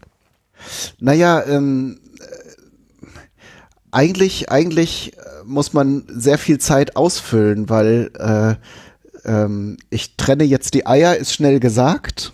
Ähm, vielleicht, wenn man das zum ersten oder zweiten Mal in Podcast hat, dann kann man es noch ein bisschen detaillierter beschreiben für diejenigen, die jetzt äh, damit überhaupt nichts anfangen können oder vielleicht da ein bisschen Anleitung sich wünschen würden, wie man da jetzt vorgehen kann. Aber dann, äh, wenn ich jetzt für einen Kuchen oder für ein Soufflé jetzt irgendwie mehrere Eier trenne, dann ist die Zeit, äh, die ich brauche, um das parallel zu machen, äh, doch länger als die Erklärung braucht. Also die Herausforderung ist dann, das irgendwie mit anderen Themen zu füllen, ohne dass es jetzt komplett aus den Fugen gerät und man jetzt irgendwie gar nicht, am Ende gar nicht mehr weiß, um welches Gericht es ging. Also ich zitiere Kant oder so. genau. Dann äh, Brauchst ja nur ist noch der Einschlafen-Podcast plötzlich drin und die genau. Leute schlafen in der Küche ein. Mhm. Eischlafen-Podcast. Also ich, ich schneide solche, solche langen Strecken im Zweifelsfall auch einfach. Also gerade wenn es dann vielleicht im Hintergrund laut ist, weil der Mixer läuft oder sowas, ja, dann mache ich dann halt einfach so ausblenden, kurz Pause wieder einblenden und, ne, und dann sind halt im Zweifelsfall einfach mal so drei Minuten Mixen raus, weil ähm, Klar. Das ist eh laut einfach nur. Und dann, hm. Das mache ich natürlich auch, denn äh, dieses Mixergeräusch, das, äh, das jetzt irgendwie drei, vier, fünf Minuten laufen zu lassen, wäre auch einfach irgendwie Mhm. unsportlich. Das wird sich keiner anhören. Genauso jetzt, wenn ich eine Sache eine Stunde in den Backofen schieben muss oder noch länger, dann äh, würde mir auch jetzt nicht so viel zu erzählen einfallen. Oder es würde tatsächlich am Ende irgendwie ein ganz anderer Podcast, dass man denkt irgendwie, was erzählt er jetzt so lang? Eine Stunde. Danke, wäre doch Martin. nicht schlecht. ja. Ja, man könnte es natürlich auch anders au- aufziehen und sich einfach Leute in die Küche einladen und Fertig. dann eine Stunde lang mit den Leuten quatschen einfach. Äh, das wäre nochmal ein ganz Oh ja. anderes Format, aber auch, äh, auch sicher interessant. ja, Warten, warten aufs, ähm, warten aufs Essen. immer. Ja, super. Ja. Und dann hast du jemanden dazwischen, der nörgelig wird, weil er Hunger hat. Der, der ist schon fertig, Pod- Podcast. Aber wie machst du das denn praktisch? Wenn ich mir gerade vorstelle, du trennst Eier, das heißt, du brauchst beide Hände, dann hast du ja keine Hand, um ein Mikrofon festzuhalten. Wie geht das? Mhm. Wie machst du das denn? Ja, nun, du hast doch jetzt auch gerade ein Headset auf, oder? Ja, Also, ja. Wenn du sagst, die sind auch für mich Headset, ist verfügbar. das ja eine gute Antwort.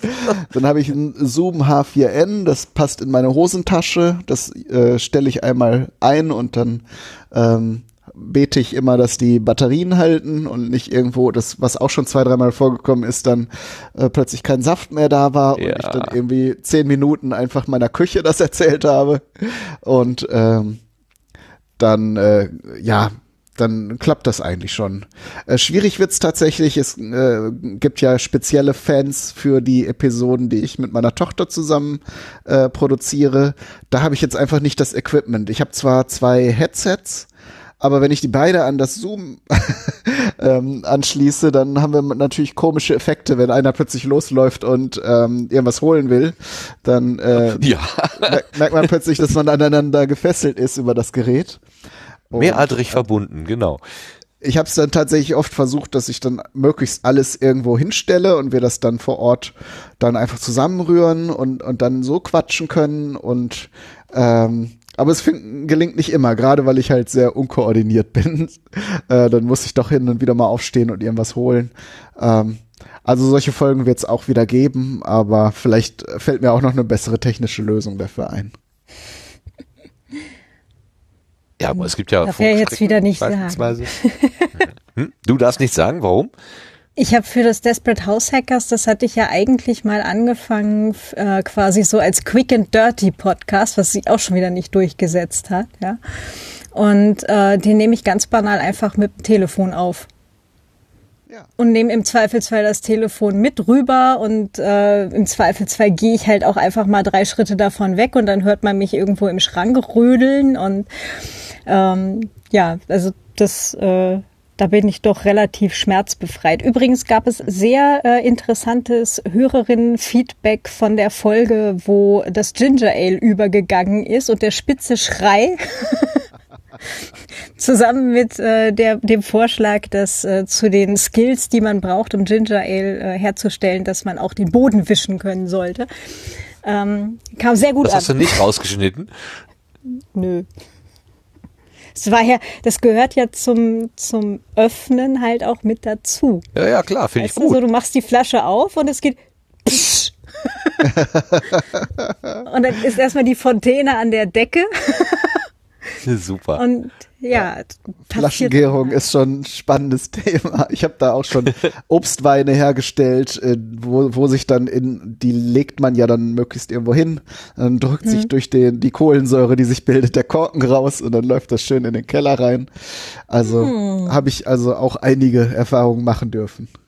Verdammt, ja. Ganz schlimm sind Stückchen drin. Stückchen drin sind gar nicht gut. Ja. Die beschleunigen das Ganze dann nochmal schön. Flaschengerunge. ja. Das ist Ich dann irgendwann irgendjemand hat mal dieses Wort so ausgesprochen. Total schön. Was, Claudia? übrigens- Entschuldigung. Dreht ruhig.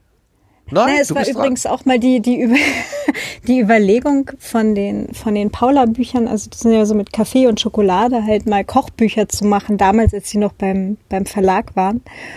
Und da hatte ich dann halt auch gesagt, natürlich bleiben die Takeouts im Buch.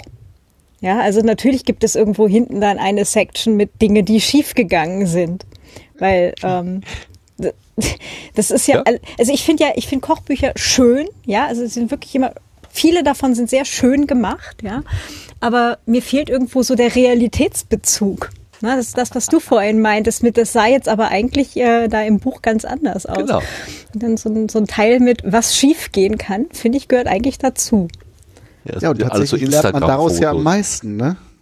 Ja, genau, genau. So Küche erst vorher, den- Küche hinterher. Genau. Erstmal nimmt es demjenigen, der das äh, präsentiert, so ein bisschen die Krone und, und so äh, eben dieses, äh, diese, dieses äh, Flair von dem äh, perfekten Koch, so der das alles hinkriegt. Äh, mach, ich ich finde es immer sehr schön, wenn, wenn Menschen den Mut haben, so Sachen zuzugeben, die sie menschlich äh, zeigen ne? und, und dann halt auch mal scheitern äh, äh, zugeben können. Ähm, und, und wie gesagt, es ist halt, äh, wenn, wenn du den Fehler zugibst äh, und, und, und die Leute das äh, daran teilhaben lässt, dann äh, führt es vielleicht dazu, dass sie den Fehler dann nicht mehr machen, wenn sie es nachmachen. Hoffentlich, ja. ja, Genau, ja, aber es sie haben dann die Genugtuung oder die, die Erleichterung, ah, jetzt ist es nicht nur mir schief gegangen so.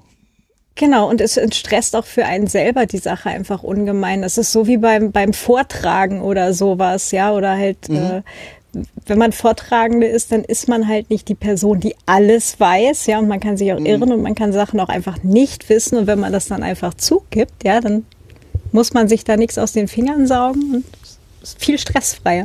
Ja. Ja, gerade in der Wissenschaft ist es äh, überhaupt oft, ne, dass dann äh, irgendwie, äh, irgendwas erforscht wird und das unheimlich schief geht.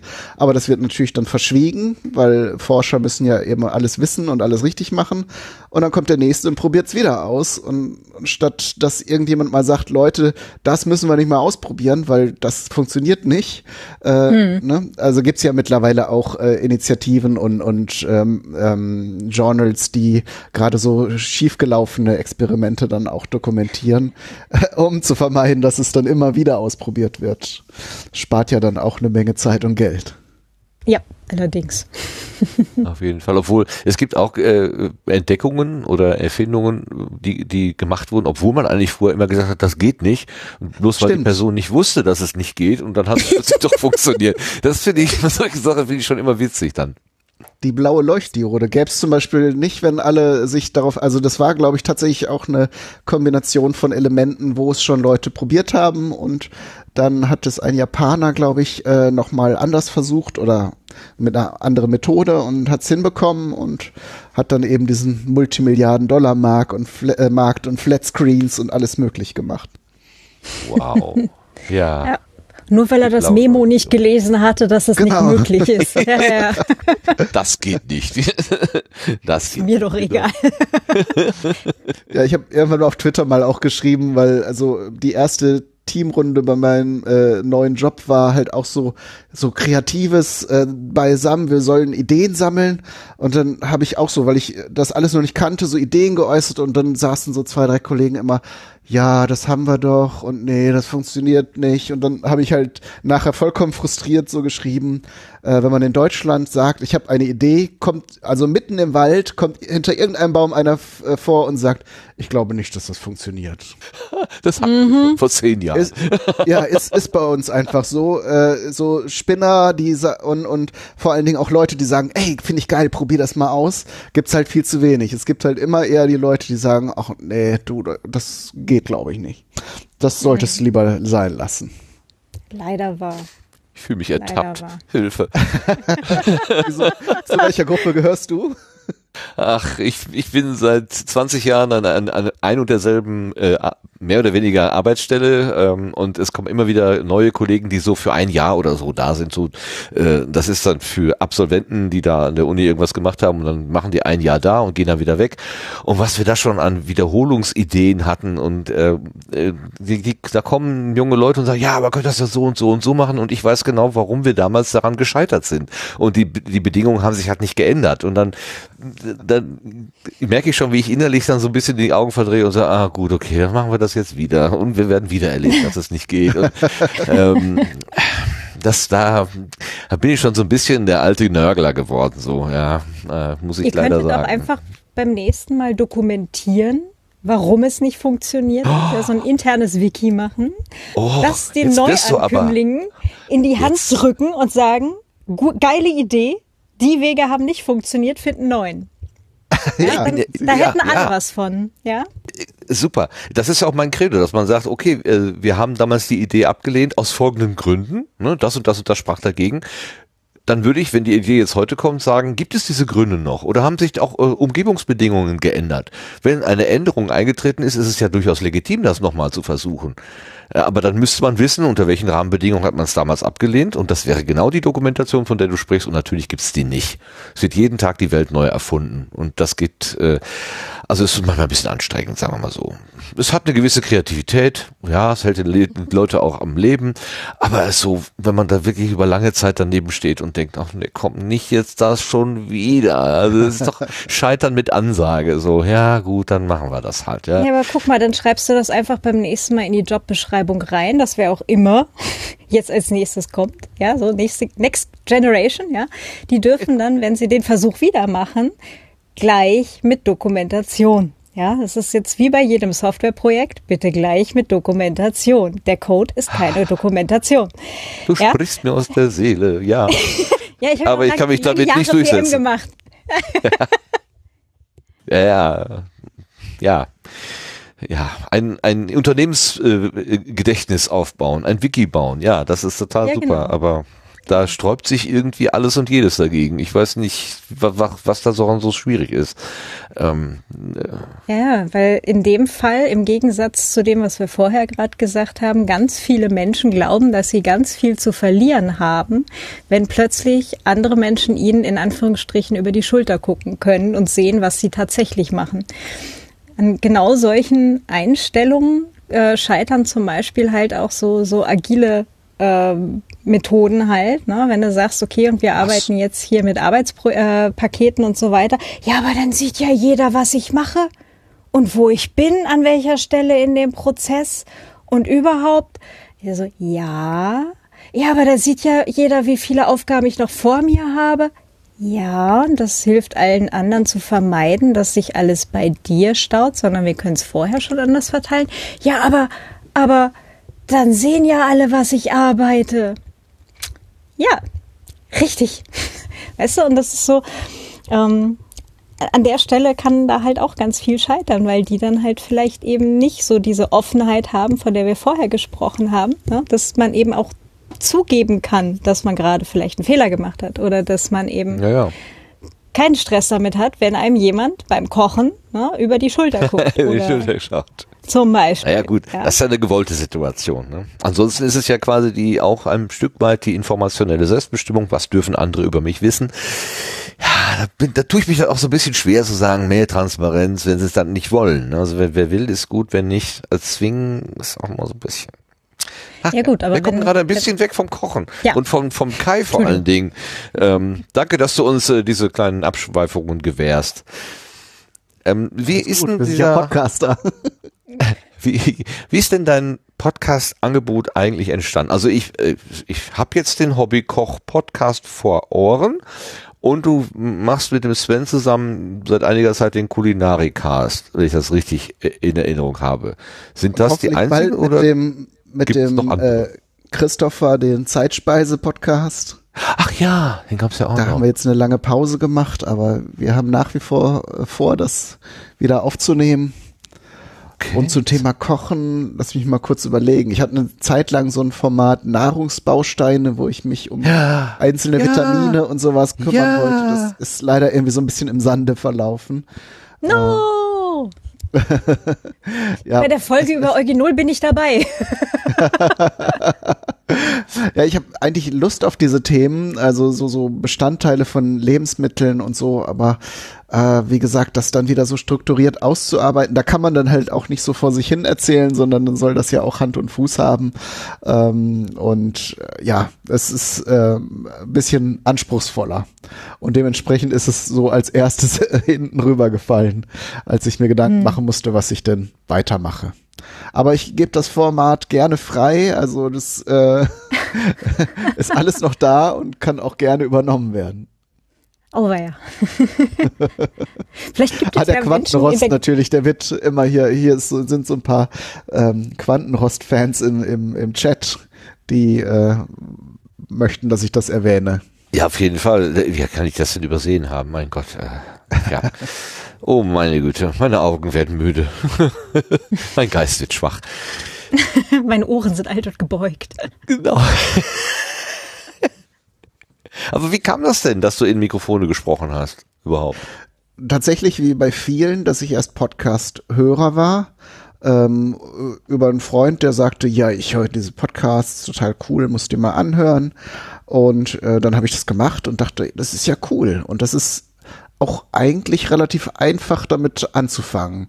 Ne, war das noch so eine Zeit äh, vor, ich habe jetzt nachgeguckt, bald acht Jahren, wo das alles noch so ein bisschen, da war Podcast, glaube ich, gerade einmal totgesagt worden und kam dann gerade so wieder ein bisschen zurück.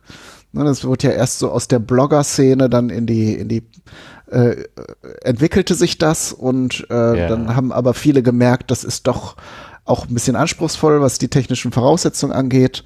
Naja, und dann dachte ich, ja, wenn ich jetzt was ausprobiere, was könnte ich denn jetzt für ein Thema nehmen? Und dann fiel mir halt mein All-Time-Favorite-Thema ein, das Kochen.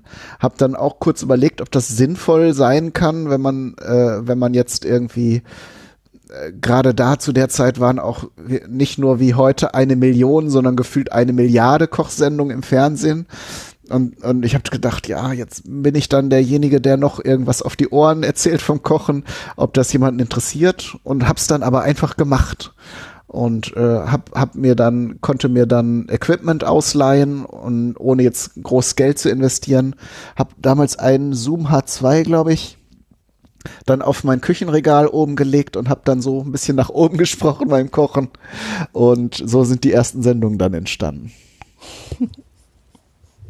Und dann hast du einen eigenen Feed eingerichtet und hast Hörer gewonnen. Wie hast du denn die gewonnen? Ähm, ja, gute Frage. Also es ist einfach so entstanden. Ich bin dann in der Zeit, äh, als das anfing, habe ich ja in Lüneburg gewohnt. Da war natürlich Hamburg recht nah. Dann bin ich mal zu so einem Podcaster-Treffen gegangen, habe den Alexander Hoaxmaster kennengelernt, den Tobi Bayer und viele andere. Ähm, und dann haben die mal in ihren Podcasts erwähnt, dass sie den äh, Kai vom Hobbykoch Podcast kennengelernt haben. Und ne, wenn dann äh, äh, die das machen, dann äh, kommen ja plötzlich ein paar zehntausend Leute auf die Idee, dass sie das vielleicht mal anhören könnten.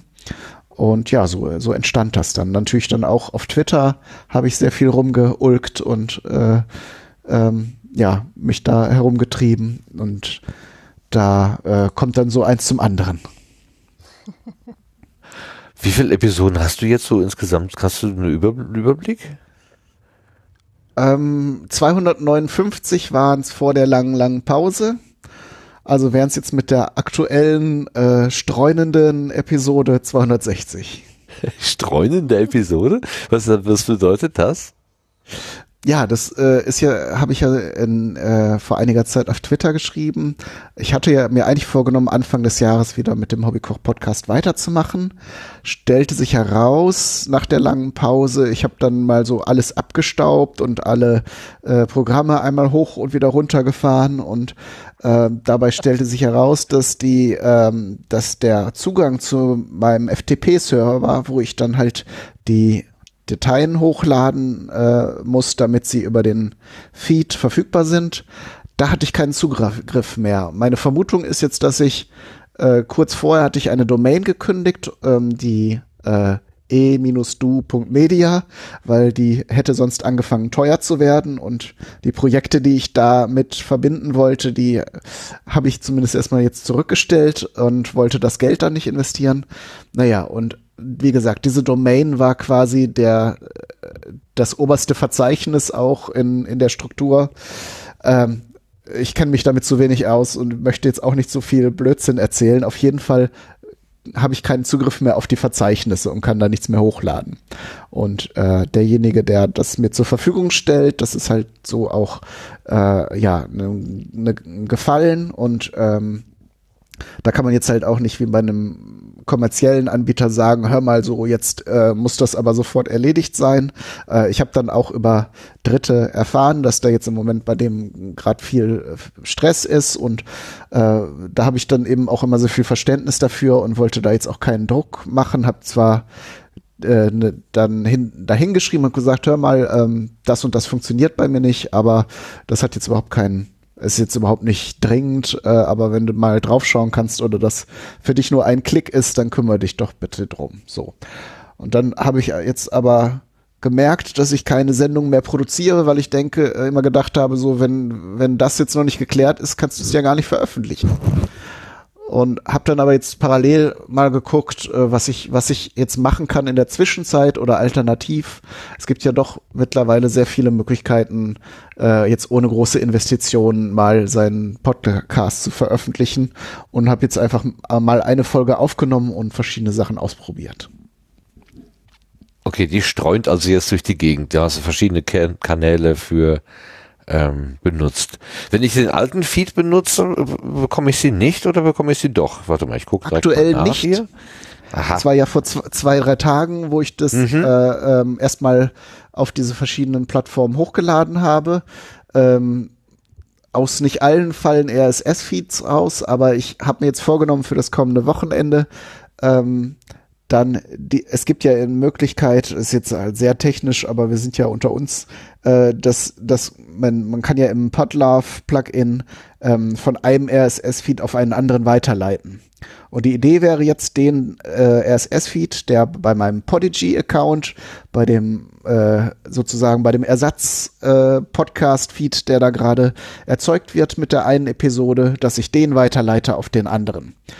Äh, hat vermutlich dann den Effekt, dass alle alten Episoden weg sind und äh, die neue, wenn im Idealfall dann aber auch verfügbar und dass das quasi ein Neuanfang ist. Die alten Folgen sind dann nicht weg, die können man über die Webseite noch abrufen oder äh, halt über den etwas ähm, ja ungewöhnlichen Weg über YouTube, weil da sind alle Folgen auf jeden Fall auch archiviert. Mhm. Das ist so die aktuelle Strategie und ein anderer Plan ist halt noch ähm, das sogenannte Fediverse äh, äh, zu verwenden. Da ist jetzt uh. aktuell Bewegung reingeraten. Äh, das, das ist ja sozusagen das Internet nochmal in schön und lieb und ohne böse Absichten. Äh, und da gibt es halt einen Service, der sich äh, Funkwhale oder Funkwhale nennt, der hauptsächlich auf, auf Musik ausgerichtet ist, wo aber seit einiger Zeit in Bewegung geraten ist, dass man da auch Podcasts äh, publizieren können soll. Und da wurde jetzt wohl auch neulich ein Durchbruch erzielt. Es soll aber wohl noch zwei, drei Wochen dauern, äh, bis dieses Feature äh, quasi, dass, dass man Folgen hochladen kann und dann RSS-Feeds daraus fallen, bis das äh, quasi, ähm, bis das live geht, bis das ausgerollt wird. Ähm, und dann werde ich das auf jeden Fall auch ausprobieren. Von daher, ich zöge jetzt im Moment, da jetzt groß mit dem RSS-Feed herumzuspielen, weil natürlich viele Menschen nur diesen Feed abonniert haben und dieses ganze Social Media Gejammer gar nicht mitbekommen haben. Und wenn ich da jetzt äh, irgendwie mit dem groben, mit dem großen Schraubendreher drin rumprokel und alles kaputt mache, dann ähm, habe ich halt so große Sorge, dass ich viele Menschen dann verliere, die das vielleicht trotzdem noch gern gehört hätten. Okay, ja klar. Ja, das ist immer doof, ne? wenn man so während der Reise die Pferde wechseln muss. Das ist immer so ein bisschen äh, genau. Äh, so ein bisschen eine Krux irgendwie. Aber Funk-Whale, Funk-Whale, wie auch immer, das auszuprobieren, das ist natürlich auch spannend. Da bist du einer der mhm. ersten, glaube ich, hier aus der Ecke, die ich so kenne, äh, der da mal dran packt. Oder bist du schon mit irgendeiner Produktion da drin, Claudia? Nee, noch nicht. Ich war bei zwei von deren äh, Entwickler-Online-Treffen äh, dabei. Ähm, so quasi äh, mit dem, um den Anwendungsfall äh, Podcast-Host beziehungsweise Podcast-Publisher äh, zu vertreten, halt auch von der europäischen Sicht, weil ähm, in Amiland ist das Ganze, glaube ich, ein bisschen äh, anders teilweise noch. Wir haben ja jetzt hier halt auch mit äh, Urheberrechtsreform und ähm, gegebenenfalls äh, Umzügen von äh, Feeds und so weiter dann äh, da etwas mehr eben mit zu tun oder halt eben auch mal eine ganze Plattform dann äh, schließen und irgendwo eine neue dann mal aufmachen nach drei Jahren eben wegen äh, Upload-Filtern und so weiter, je nachdem wie das Ganze jetzt dann umgesetzt äh, wird. Ja, ähm, jedenfalls ähm, hatte ich jetzt auch mitgekriegt, dass sie mittlerweile so weit sind, dass RSS-Feeds grundsätzlich funktionieren. Ähm, ich warte da auch gerade recht gespannt drauf. Also gucken wir mal. Wird demnächst. Ach, schön, wie du gerade gesagt hast, äh, Kai, da wo das Internet noch schön und flauschig ist und die Welt. Ja. Ach, herrlich. Ja. Der Gedanke ist schön, so schön. Ja, gerade ich bin kaum jetzt, noch äh, auf Twitter. Also ich bin fast nur noch äh, auf Mastodon. Das ist Merke ja. ich gar nicht. ja. du weißt aber auch sonst, wo du mich findest. Ja klar, natürlich. Unter dem, neben dem ja. Kaffeehaus. Kaffeehaus, das war das Wort, was mir, äh, was mir fehlte. Genau. Kaffeehaus. Ja.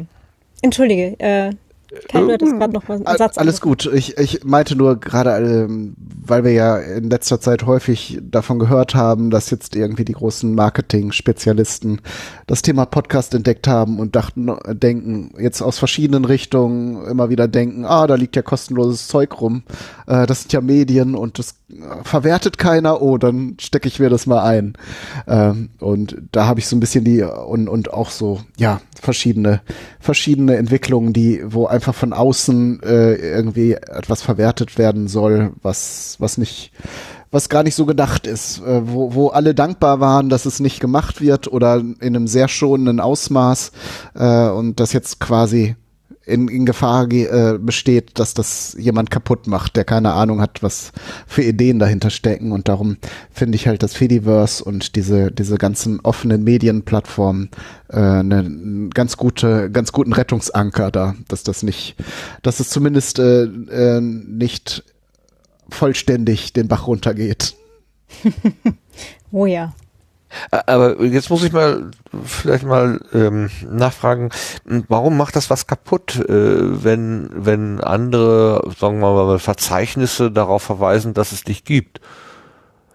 Solange es nur Verzeichnisse sind, ist das ja schön und gut. Es gibt ja auch füt.de mhm. und wenn das halt einfach ein Katalog ist oder was auch bei iTunes lange war, ich weiß nicht, die Diskussion wird ja immer wieder aufgemacht. Ähm, ja, ja? Ich finde es grundsätzlich auch nicht schlimm, einen Podcast kommerziell zu verwerten. Wir hatten das Thema ja, wenn jetzt irgendjemand käme und sagt, hier, äh, hast du einen Mixer, äh, sag doch mal in der Sendung, äh, wie du den findest. Natürlich, ne, wüsste ich heute, dann ist der natürlich super, der Mixer, und nicht, dass ich dann sage, Oder die oh, drahtlosen Mikrofone, die dich dann durch die ja. Küche bringen. ne, also du, also du, du wärst käuflich.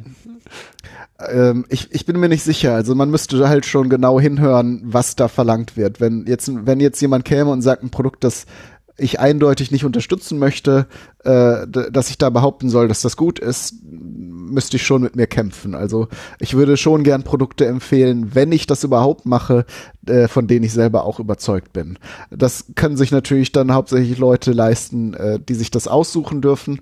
Aber ich glaube, also ich hatte auch mehrere Fälle, wo, wo äh, zum Beispiel eine Folge, äh, ein Beispiel, da hatte, glaube ich, irgendein ähm, Pizza Service oder so angefragt, ob ich unter eine Folge mit Vicky, wo wir halt Pizza gebacken haben zusammen, dann nicht einen Link zu diesem Dienst hinstelle und dann irgendwie ein lächerlicher kleiner Betrag.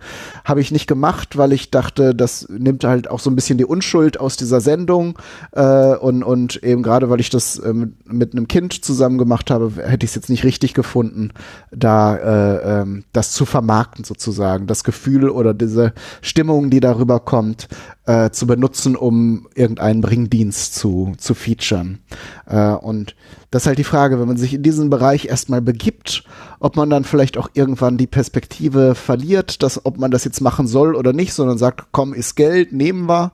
Äh, ähm, und, und ich, ja, die, die komfortable mhm. Haltung, die wir im Moment noch haben und die ich auch nicht schlecht finde, ist, dass Podcast noch zumindest so weit unterm Radar läuft, dass die kleinen privaten Podcaster äh, da gar nicht so extrem angefragt werden. So die äh, einige, die halt richtig viele Abonnenten haben, die äh, werden schon hin und wieder mal vielleicht in Versuchung geführt oder sie sagen halt immer wieder konsequent äh, Nein ähm, oder eben auch Ja.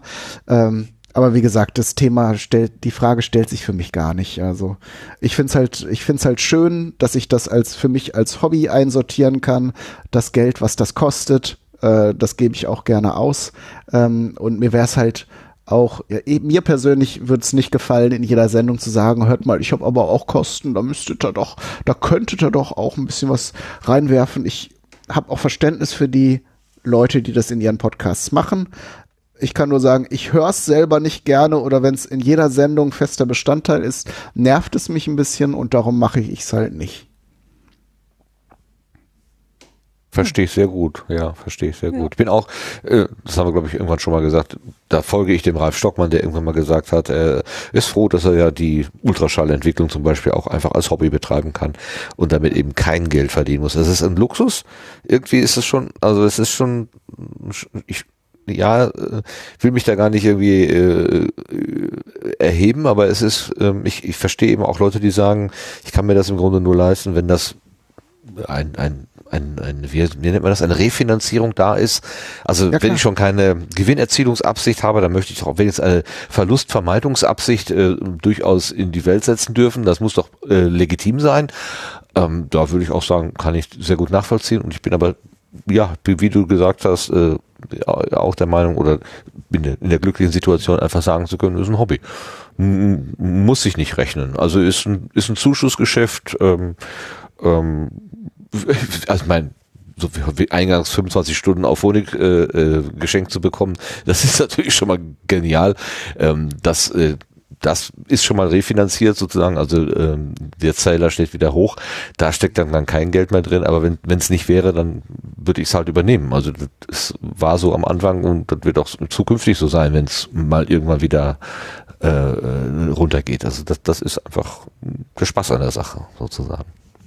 Genau, und ich habe das am Anfang natürlich auch gemacht. Gerade äh, so in dieser frühen Zeit war das ja auch äh, noch mit Flatter. Äh, da wurde ja sehr viel experimentiert und da war auch äh, ein bisschen Geld in Bewegung und so. Das ist ja leider dann ein bisschen, bisschen schief gegangen, alles mit der weiteren Entwicklung. Und ähm, vielleicht ist, also, na, mir ist das halt ähm, unangenehm, dann in der Sendung immer darauf hinzuweisen, vielleicht, wenn, äh, es ist dann natürlich auch immer ein Risiko. Ne? Es gibt auch durchaus Podcasterinnen, Podcaster, die das ausprobiert haben, vielleicht auch vom äh, davon geträumt haben, dass sie da einen gewissen Betrag reinbekommen und dann aber eher gar nichts gekriegt haben. Wenn man wenn man jetzt sagen würde, ich probiere das mal aus, einfach auch, weil mich das interessieren würde, ob Leute dafür auch Geld geben würden und das dann aber schief geht und keiner was gibt, ist natürlich auch dann doof. Ne? Also von daher ist es vielleicht auch ein bisschen Feigheit, äh, das nicht unter diesen, diese, dieses Licht zu stellen oder diesen Test durchzuführen, ob da Leute Geld geben würden.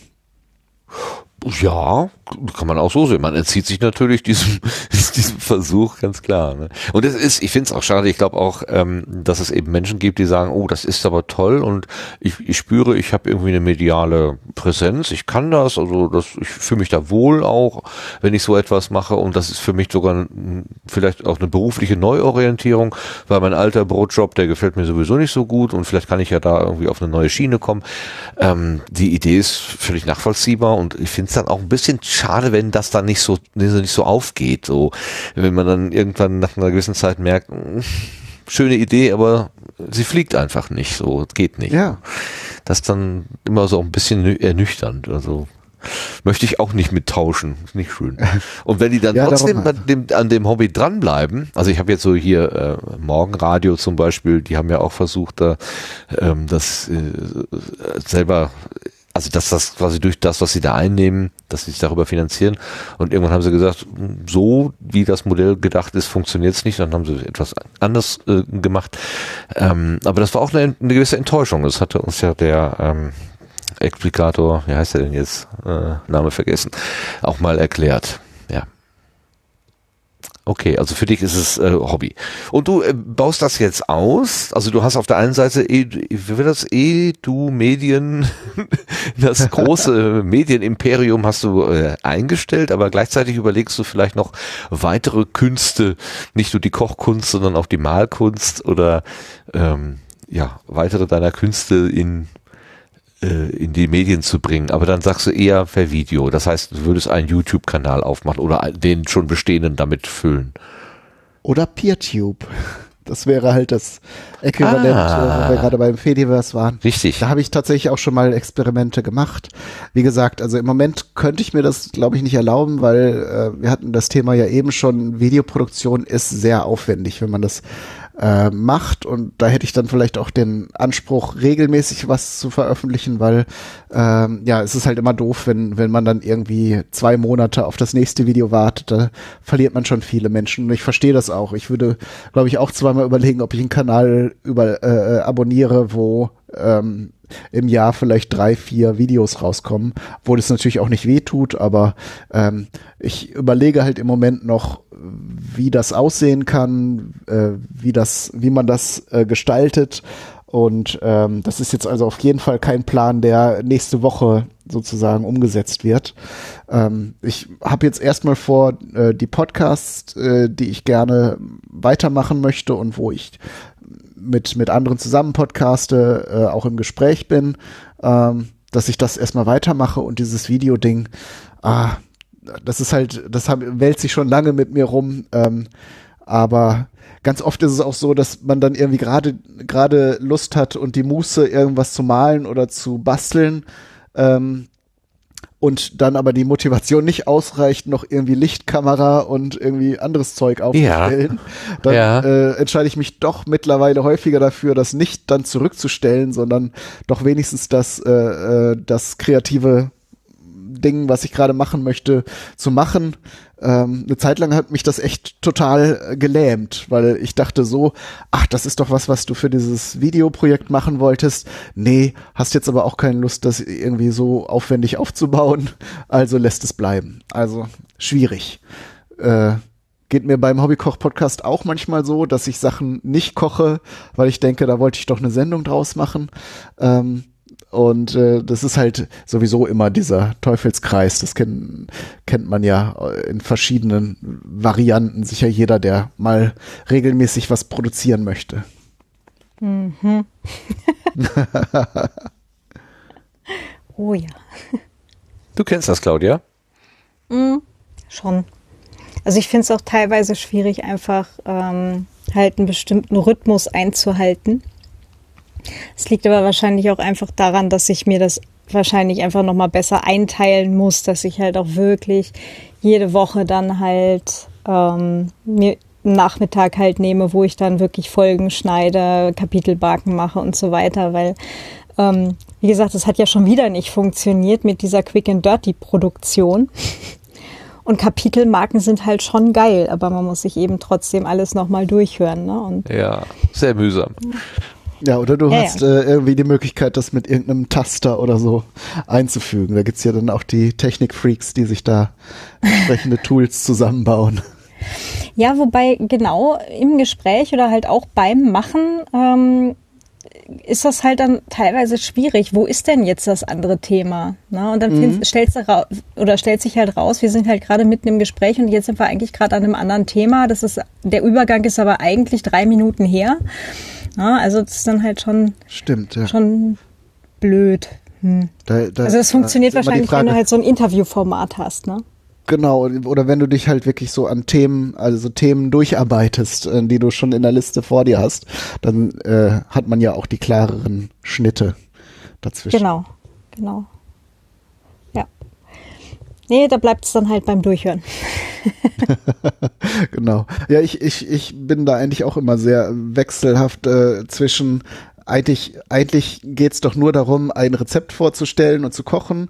Natürlich sollte das Rezept dann auch in irgendeiner Form schriftlich vorliegen, weil man sich das vielleicht anhört und später denkt, okay, was brauche ich denn dafür, wenn ich es jetzt ausprobieren wollte?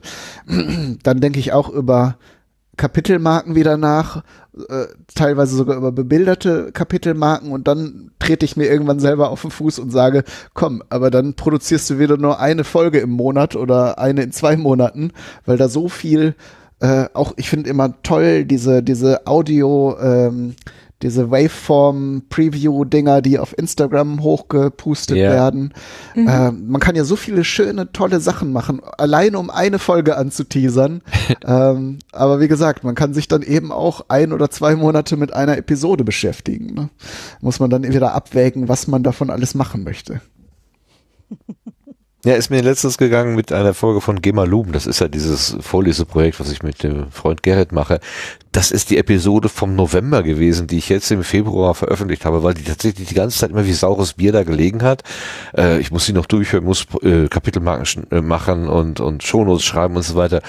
Und jetzt haben wir uns wieder getroffen zum Aufnehmen und das ist so, äh, also wenn ich weiß, ich bin verabredet am Tag, dann mache ich am Tag äh, davor, muss ich es mindestens spätestens veröffentlicht haben. Weil ich kann nicht ertragen, dass wir zwei Sachen auf Halde liegen haben. Dann komme ich ganz durcheinander. Und dann habe ich es einfach, dann habe ich es wirklich quick and dirty, wie Claudia gerade gesagt hat, einfach rausgepustet, zwei, zwei kurze Zeilen dazugeschrieben, kein Episodenbild, keine oder keine nennenswerten Shownotes, um es einfach rauszutun. Und es war total entkrampfend. Also das war sehr, sehr angenehm. Ähm, äh, einfach zu sagen, ach, es, es geht ums Audio, Audio first, äh, also darum geht's eigentlich. Und der ganze Rest ist auch ein bisschen ähm, über, ja, ich will nicht sagen, wenn es da ist, ist es schön, aber wenn es, wenn es dazu führt, dass ich dann mein Audio nicht veröffentliche oder vier Monate zurückhalte, äh, dann, dann macht die Sache doch irgendwie auch keinen Sinn mehr. Also dann kann ich da wirklich sagen, raus damit. Ähm, äh, und und äh, die Shownotes können sich die Leute im Zweifelsfalle dann durch gutes Zuhören und bei Wikipedia nachgucken auch selber ermitteln. Also da, ob ich da jetzt die Wikipedia-Links raussuche oder einfach die Kolleginnen und Kollegen, die sich anhören, äh, selber nach dem Wort recherchieren, das läuft ja eigentlich aufs selbe hinaus fast. Ähm, also ich fand das angenehm.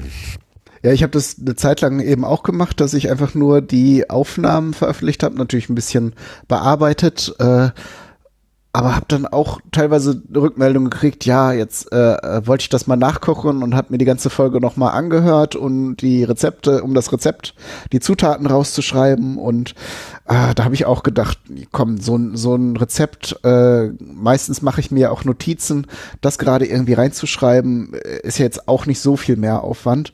Aber teilweise sind das dann eben so Kleinigkeiten, die einen wirklich daran hindern, das zu veröffentlichen. Also man muss da schon ein ganz gutes Gleichgewicht finden.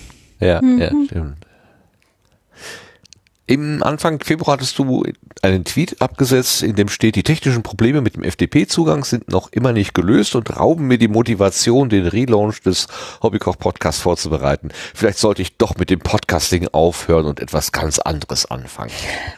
Du machst heute nicht den Eindruck, dass du in diesem, also da, das klang so, als wenn, du kurz davor stehen würdest, in den Sack zu hauen und heute machst du überhaupt nicht den Eindruck, äh, dass du irgendwas aufgeben wolltest, sondern noch weitere Dinge erfinden und dazu nehmen wolltest. Ist die Motivation wieder da, vollständig? Naja, das andere Ding, was ich machen wollte, wäre halt dieses Videoformat, äh, was ich, was ich jetzt schon seit Ewigkeiten vor mir herschiebe. Ähm, und vielleicht mache ich das auch zusätzlich. Und mich hat das auch äh, wirklich positiv berührt, wie viele Menschen sofort gesagt hat, äh, ja, ich kenne mich ein bisschen aus mit diesen Servergeschichten, sch äh, schreibt doch mal, ne, ob ich, vielleicht kann ich dir ja helfen, das zu lösen. Oder andere haben Vorschläge gemacht, was man stattdessen machen kann.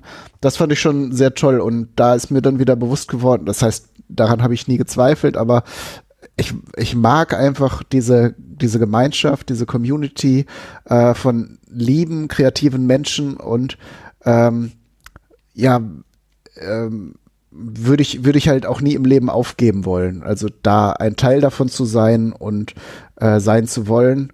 Ähm, ich muss halt nur stärker bei mir aufpassen, weil ich mich schnell, schnell in äh, in Ideen reinversetze und sage, ah, mit dem wolltest du auch schon mal irgendwie gerne was machen und das ist doch so ein, ein toller Typ oder eine tolle Podcasterin, äh, können wir da nicht äh, irgendein Projekt anfangen? Und ruckzuck habe ich wieder 12, 13, 14, 15 Projekte und äh, äh, sehe so, so meine Fälle davon schwimmen.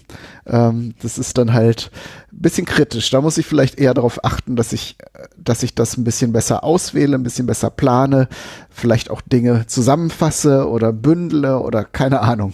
Aber das, das war halt in der Vergangenheit auch immer ein Problem, dass das irgendwann so viel wurde, dass es einfach nicht mehr praktikabel war. Der Trend geht zum fünften Podcast, ja. Ja, genau. Ja, ja, einfach bei fünf äh, quasi leere Hüllen, wo dann doch nur einmal im Jahr eine Folge existiert, ist dann auch irgendwie nicht so richtig befriedigend. Ne? Ja, und es ist, reicht ja dann auch nicht nur eine Sendung aufzunehmen, sondern man muss sich dann gerade, wenn man mit anderen Menschen, vielleicht sogar zweien oder dreien zusammenarbeitet, muss man Termine finden, was in unserer hektischen Zeit ja dann äh, auch und mit teilweise sehr unterschiedlichen äh, äh, Lebensbedingungen. Ne? Der eine ist Student, die andere arbeitet irgendwie äh, in einem Dayjob, der dann andere wieder haben, haben wieder was anderes und dann mal einen gemeinsamen Termin finden. Ne, dann muss sich einer den Hut aufsetzen, das koordinieren und vielleicht hat dann einer nicht so richtig Lust und weiß ich nicht. Das ist halt, hängt halt nicht nur dran, einfach sich hinzusetzen und in Mikrofone zu sprechen. Ne? Ja, ein bisschen mehr ist da schon dabei, das stimmt. Ja. Obwohl, man darf es auch nicht übertreiben. Also das ist, ähm, das muss ich mir ja auch immer wieder selber sagen. Wenn es nicht geht, dann geht's halt nicht. Und wenn man halt nicht so hundertprozentig vorbereitet ist, dann ist man halt nicht hundertprozentig vorbereitet. Mein Gott, das ist ein Feierabendprojekt.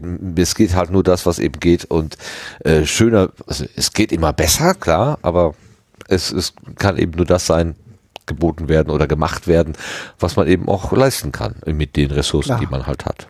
Das, äh, da, da ist ganz gut, wenn man, also mir hilft es immer, wenn ich mir das immer wieder selber vor Augen führe und sage, komm, äh, ich muss jetzt nicht irgendein Leistungsniveau erbringen, sondern es reicht einfach, das zu machen, was ich halt mache. So. Mhm. Und das ist dann Klar. gut genug. Ja. Das ist dann halt auch vielleicht ein bisschen der Anspruch, den man selbst daran hat. Ne? Also, dass man äh, gerade, man, man bekommt ja auch viel Feedback, ne? Und dann hat man eine Sendung, die gut ankommt und die Leute fragen, ja, wann kommt da mal wieder was? Da würde ja. ich schon gerne wieder was hören, ne? Äh, und, und man möchte diese Menschen ja auch nicht enttäuschen. Also von daher, nee. es ist jetzt kein negativer Druck, es ist ja ein positive, eine positive Rückmeldung, aber man muss dann halt ähm, manchmal sich auch äh, irgendwie motivieren, wenn man denkt, ähm, ja, ich habe jetzt gerade keine so gute Laune, aber jetzt haben wir gerade einen Termin gefunden, wo das funktioniert, also komm, jetzt einmal die lächelnde Maske aufsetzen und durch die durch die Mitte. Ne? Ähm, das kann man dann mal machen, ähm, das wird dann aber schwierig, wenn das dann der Normalfall wird. Ne? Da muss man hinterfragen, ob man so ein Projekt dann vielleicht, also wenn man immer so mit Bauchschmerzen dann da dran geht und sagt, ich kann eigentlich nicht oder will eigentlich gar nicht jetzt gerade hier sitzen, ähm, muss man halt sehen, dass das äh, funktioniert noch für einen selbst. Genau. Lächelnde Maske, das ist ganz gut. Weil wir sagen ja immer, das ist so schön authentisch und so menschlich und so weiter. Wenn man dann aber anfängt, eine Maske aufzusetzen, dann wird das ein bisschen schief, das Ganze. Ja, genau. Ja. Man aufpassen. Richtig. Das stimmt, das stimmt. Ähm, kurz noch zum Potstock, da warst du doch auch und hast dich auch in der Küche ausgetobt, nicht wahr? Ja. Oder bin ich da gerade auf dem falschen Dampfer? Nee, ja. hast du auch mitgemacht.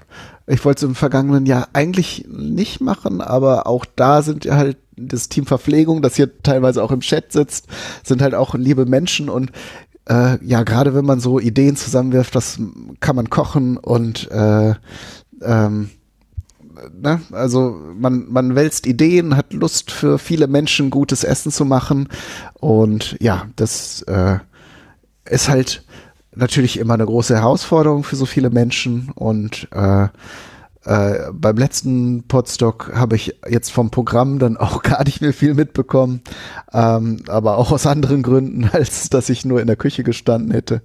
Ähm, aber das ist halt, äh, ja, das macht Spaß, genau wie das Podcasting quasi. Es ist, macht Spaß, ist aber auch enorm anstrengend. Ja, das glaube ich sofort. Das Küchenteam ist ja auch in der Verpflichtung dann irgendwie, oder in der Selbstverpflichtung dann irgendwie Essen zu einer gewissen Zeit dann auch mal fertig zu haben. Also das Frühstück. Ja klar. ne? Will man nicht erst um 18 Uhr auf dem Tisch haben, sondern das ist auch, äh, ja, also großes Kompliment an das Team äh, Verpflegung vom Potsdok. Von mir Ähm, ich auch. wollte mal, ja, bitte? Und Grüße Von gehen raus. Genau. Genau. Ja, ich wurde gerade hier, weil ich sagte, man kann auch mal auf ähm, Shownotes verzichten, wurde ich gerade direkt von Erik angesprochen, dass das für, für die Auffindbarkeit äh, wichtig sei. Ja, das ist mir klar. Äh, natürlich äh, suchen Suchmaschinen dann auch nach diesen Begriffen und wenn man also irgendwo Shownotes, Shownotes hat, werden die auch dafür ausgewertet. Das ist schon klar. Natürlich ist es noch ein zusätzlicher äh, Nutzen, der jetzt nicht nur darin besteht, dass Hörerinnen und Hörer da leichter irgendwie an Stichwortinformationen kommen, sondern natürlich gibt es auch ein bisschen Information über den Inhalt. Ähm, wenn man jetzt kein Transkript hat, äh, dann hat man zumindest so eine, eine Stichwortliste, welche Worte dann irgendwann mal vielleicht aufgetaucht sind. Ja, ja, das ist alles, äh, das ist alles äh, richtig und das ist auch der Grund, warum ich es vier Monate lang nicht gemacht habe. Ähm, also ohne zu veröffentlichen. Das hätte ich ja schon vorher, viel früher machen können. Aber das war jetzt im Prinzip bei dieser Episode einfach so das Gefühl, also entweder geht die jetzt so raus, wie sie ist, so nackt, oder sie geht gar nicht raus. Und dann war, weil es ja ein Vorleseprojekt ist und wir äh, in dem Buch ja auch weiterlesen, es gibt keine Chance zu sagen, die geht nicht raus, sondern fehlt ja was. Äh, und so gesehen äh, habe ich sie einfach so rausgepustet. Und das war dann, also wenn man etwas vier Monate vor sich her schiebt und dann irgendwann sagt so, jetzt aber, jetzt aber egal wie, und man kann mal einen Haken dran machen, das tut schon gut irgendwie. Also das hilft Ja schon. klar, Gut und veröffentlicht ist besser als perfekt und in der Schublade. genau. Ja, manchmal ist ja auch gut genug, einfach, also gut, auch gut genug. Ne? Das muss ja nicht,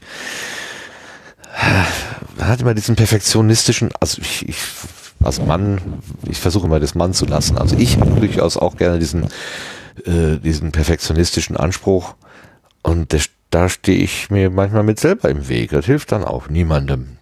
Also weder mir noch dem Projekt noch meinem Podcast-Partner, der sich ja natürlich auch fragt, warum, warum geht denn das hier nicht weiter? Oder dem, dem Autor des Buches, der sich auch darüber freut, dass wir das vorlesen und sich natürlich auch für die nächste, auf die nächste Episode freut, zu hören, was wir daraus gemacht haben. Ähm, und dann geht das ganze Ding nicht weiter, bloß weil ich eine Hemmung habe, äh, Shownotes zu schreiben. Das ist schon ein bisschen verrückt, das Ganze. Das sollte jetzt finde nicht ja- sein. Ich finde ja gut, wie ähm, Johannes und das Team von Akte Aurora das jetzt nach dem Ende der Akte Aurora, des Akte Aurora Projektes gelöst haben, nämlich äh, einfach die Hörerinnen und Hörer zu fragen. So, braucht ihr das? Ist das wichtig für euch? Legt ihr Wert drauf, dass jetzt zu jeder, jeder Episode ein eigenes Bild erstellt wird und so weiter? Ähm, finde ich gut. Man braucht natürlich eine gewisse Größe an Community, damit sowas funktioniert, damit man von den Leuten, also ich schätze mal jeder Hundertste oder Zweihundertste, vielleicht jeder Tausendste hat dann auch Lust, so eine Befragung mitzumachen. Aber das ähm, schafft natürlich Klarheit zu wissen, der Aufwand, den ich äh, jetzt investiere und mich vielleicht hindert, irgendwas anderes mehr zu machen, ähm, ist der überhaupt erforderlich? Wird das erwünscht? Ähm, hat da jemand, äh, zieht da jemand einen Wert raus? Äh, oder würde exakt nichts passieren, wenn ich es weglasse? Ne? Ja, genau. Das müsste man viel öfter machen und wie gesagt, das, da ist natürlich auch wieder Aufwand mit verbunden, aber dann weiß man es einmal. Ne? Ja, ja, genau. Aber wo du gerade den Johannes und das äh, Projekt ähm, äh, das Ende erwähnst, er hat mir vorhin ähm, Nachricht geschickt, ähm, kurz bevor ich das Büro verlassen habe und ich habe nicht näher recherchiert. Äh, er schrieb: Hi, falls du nicht, falls noch nicht gesehen, wir haben unser neues Projekt gestartet, bei dem ich mit der Community eine, eine Welt erschaffe, aus der dann wieder ein Podcast entsteht. Da dürfen sich natürlich viele rege beteiligen. Hast du eine Ahnung, was das ist? Ja, community lanoinc.de schreibt Sascha gerade im Chat. ähm, Was ist das? Das heißt, das heißt, das Nachfolgeprojekt von Akte Aurora, ähm, so zumindest die Aussage von Johannes, soll ähm, zwar vielleicht auch spielerische Elemente enthalten, aber mehr äh, diese Kreativität, die viele auch an äh, Puerto Partida so gut fanden und diese Gestaltung, dieses, diese, diese Gestaltung einer Welt äh, wieder mehr in den Vordergrund rücken und eben auch äh, der den Hörerinnen und Hörern, die Lust dazu haben, ermöglichen, diese Welt mitzugestalten. Dafür wurde unter diesem Link community.lanoinc.de ein äh, so ein Forum eingerichtet, das äh, die gleiche Technologie, die auch unter dem Sendegate liegt. Äh, mir ist jetzt gerade der Name entfallen, wie diese diese Forumsplattform heißt, aber sowas äh, soll soll halt da auch genutzt werden, um verschiedene Orte, verschiedene Personen vielleicht zu, gemeinsam zu gestalten und dann wird das bewährte und äh, allseits beliebte Autorenteam daraus vielleicht Geschichten und auch wieder interaktive, äh, so glaube ich zumindest soll es sein, äh, für, für einzelne Teilnehmende dann gestalten. Ah, ist das Diskurs oder so ähnlich? Ja, Kann das sein? Ja, genau. Ah, okay. Ja. Ich habe da jetzt grad auf den Link draufgeklickt, den der Sascha da in den Chat getan hat und bekomme und komme auf zu einer Anmeldeseite. Ich muss mich erstmal anmelden oder registrieren. ähm, und es gibt kein Impressum und keinen Datenschutzhinweis. Also wirklich. Oh, au, au, au. Gibt doch gar nicht einfach irgendwelche Daten ein, ohne zu wissen, wo die landen. Bei Johannes natürlich. ja, Dann kriegt, wird so ein Audiofile abgespielt, wenn du dich angemeldet hast. genau. genau. Dann wird, kommt der. Oder ist äh, das, ähm, das Pfeifen vom, äh, vom Vom Kannibalen. Kannibalen. Genau. Okay, also das, da muss ich auch noch mal, da hat er noch einen Link geschickt, Mailchimp, mal gucken, noch mehr.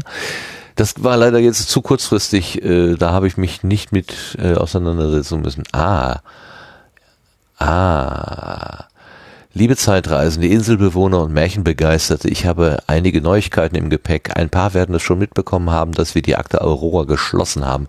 Einige, dass ich seit einem halben Jahr ein Wolf liest Märchen mache und das sehr gut anzukommen scheint. So habe ich dafür auch einen Udos Podcastpreis bekommen. Yeah, da ist er wieder. Da gratulieren wir doch alle mal. Natürlich. Wir haben jetzt endlich alle Podcast-Projekte gebündelt auf einer Seite, lanoinc.de. Äh, Die jeweils aktuelle Folge des UnterstützerInnen-Feeds Lano präsentiert, gibt es jetzt auf der Webseite integriert zu hören, gerade für Personen, die auf der Arbeit am Rechner hören wollen oder erstmal reinschnuppern wollen. Genau das Richtige. Und dann kommt, wir starten außergewöhnlich in ein neues Projekt. Ich möchte euch die Community stärker mit einbinden. So steht aktuell ein großes, ein grobes Konzept, auf dem ich, auf das ich im Lano präsentiert, was? Auf das ich im Lano präsentiert detaillierter vorstellen werde. Hm, da ist irgendein Wort durcheinander. Das ist, ist der ehemalige Unterstützer-Feed, der schon bei zu Akta Aurora-Zeiten galt. Also da, wo die Hintergrundinformationen zu den Folgen veröffentlicht wurden, Okay. glaube ich. Wie soll die Hafenstadt noch an. Wie soll die Hafenstadt am Festland aussehen? Was gibt es zu entdecken? Das sammeln wir gerade in der neuen Community-Plattform community.lanoinc.de. Dort kannst du exklusiv einen oder mehrere der Orte ausarbeiten und ihnen Leben einhauchen. Sobald das steht und wir gemeinsam offene Fragen geklärt haben, können schon bald Kandidatinnen in dieser Welt in die Hauptfigur schlüpfen und das Abenteuer selbst prägen. Mit ganz viel Improvisation. Wundert mich nicht bei Johannes. Deswegen habe ich auch die Bitte, dass du dich jetzt gleich noch anmeldest und dich vorstellst und vielleicht anderen davon erzählst. Ich freue mich auf dieses tolle Experiment. Viele Grüße, Johannes. Ja, dann haben wir das auch. Letzteres haben wir schon mal erledigt. Super. Lano Adventures. Okay. Es soll um Piraten gehen, so äh, war die Info. Geht wieder aufs Wasser. Mhm. Geht's wieder Really, auf I've Wasser, never aber been to Singapore. es, es soll auf jeden Fall keine Auskopplung von Puerto Partida werden. Also Och. ich glaube, es wird wahrscheinlich wieder An Anlehnungen geben, so wie wenn man Johannes kennt, dann weiß man, dass die Figuren wahrscheinlich in irgendeiner Form wieder auftreten werden. Aber es soll auf jeden Fall kein kein anderes Puerto Partida werden, glaube ich. Ein Datensatz, zwei Datensätze. Oh, jetzt haben sie mich rausgebracht, schreibt der Brommelwald. Sehr gut. Das sind so Sachen, die sind einfach ikonisch, ne? Also wirklich herrlich, herrlich, Ja, herrlich. der Daniel, der kann schon mit Wörtern umgehen. Was, was kann er sowieso, ja. Aber auch, dass Herr Lano sich dann bei- gerne ver verzählt hat damals, das war auch immer so süß. Bei den einfachsten Sachen. Ja, schön. Mein Gott. Damals, wie sich das alles Damals. anhört, ne? Meine Güte. Unling. schon ganz schön viel passiert.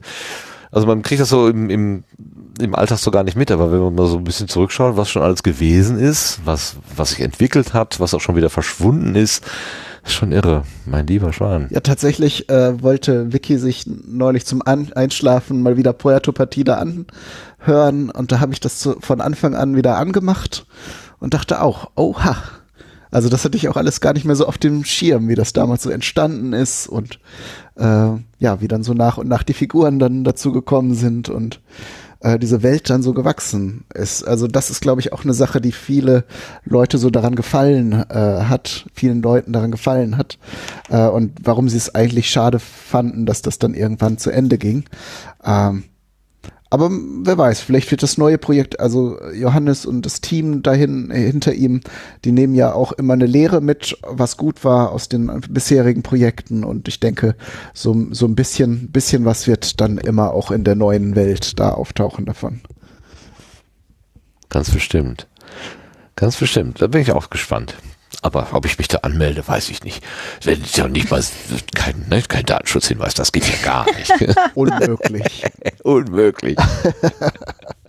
Also. Ein Wolf sammelt Daten hier. Das Brief an den Anwalt ist raus. nee, als Privatprojekt darf er das ja auch. Also ist, äh, ist das sogar legal. Also es ist nur mein, ich bin etwas betriebsblind. Äh, Claudia wird wissen, wovon ich rede. Ja. oh ja.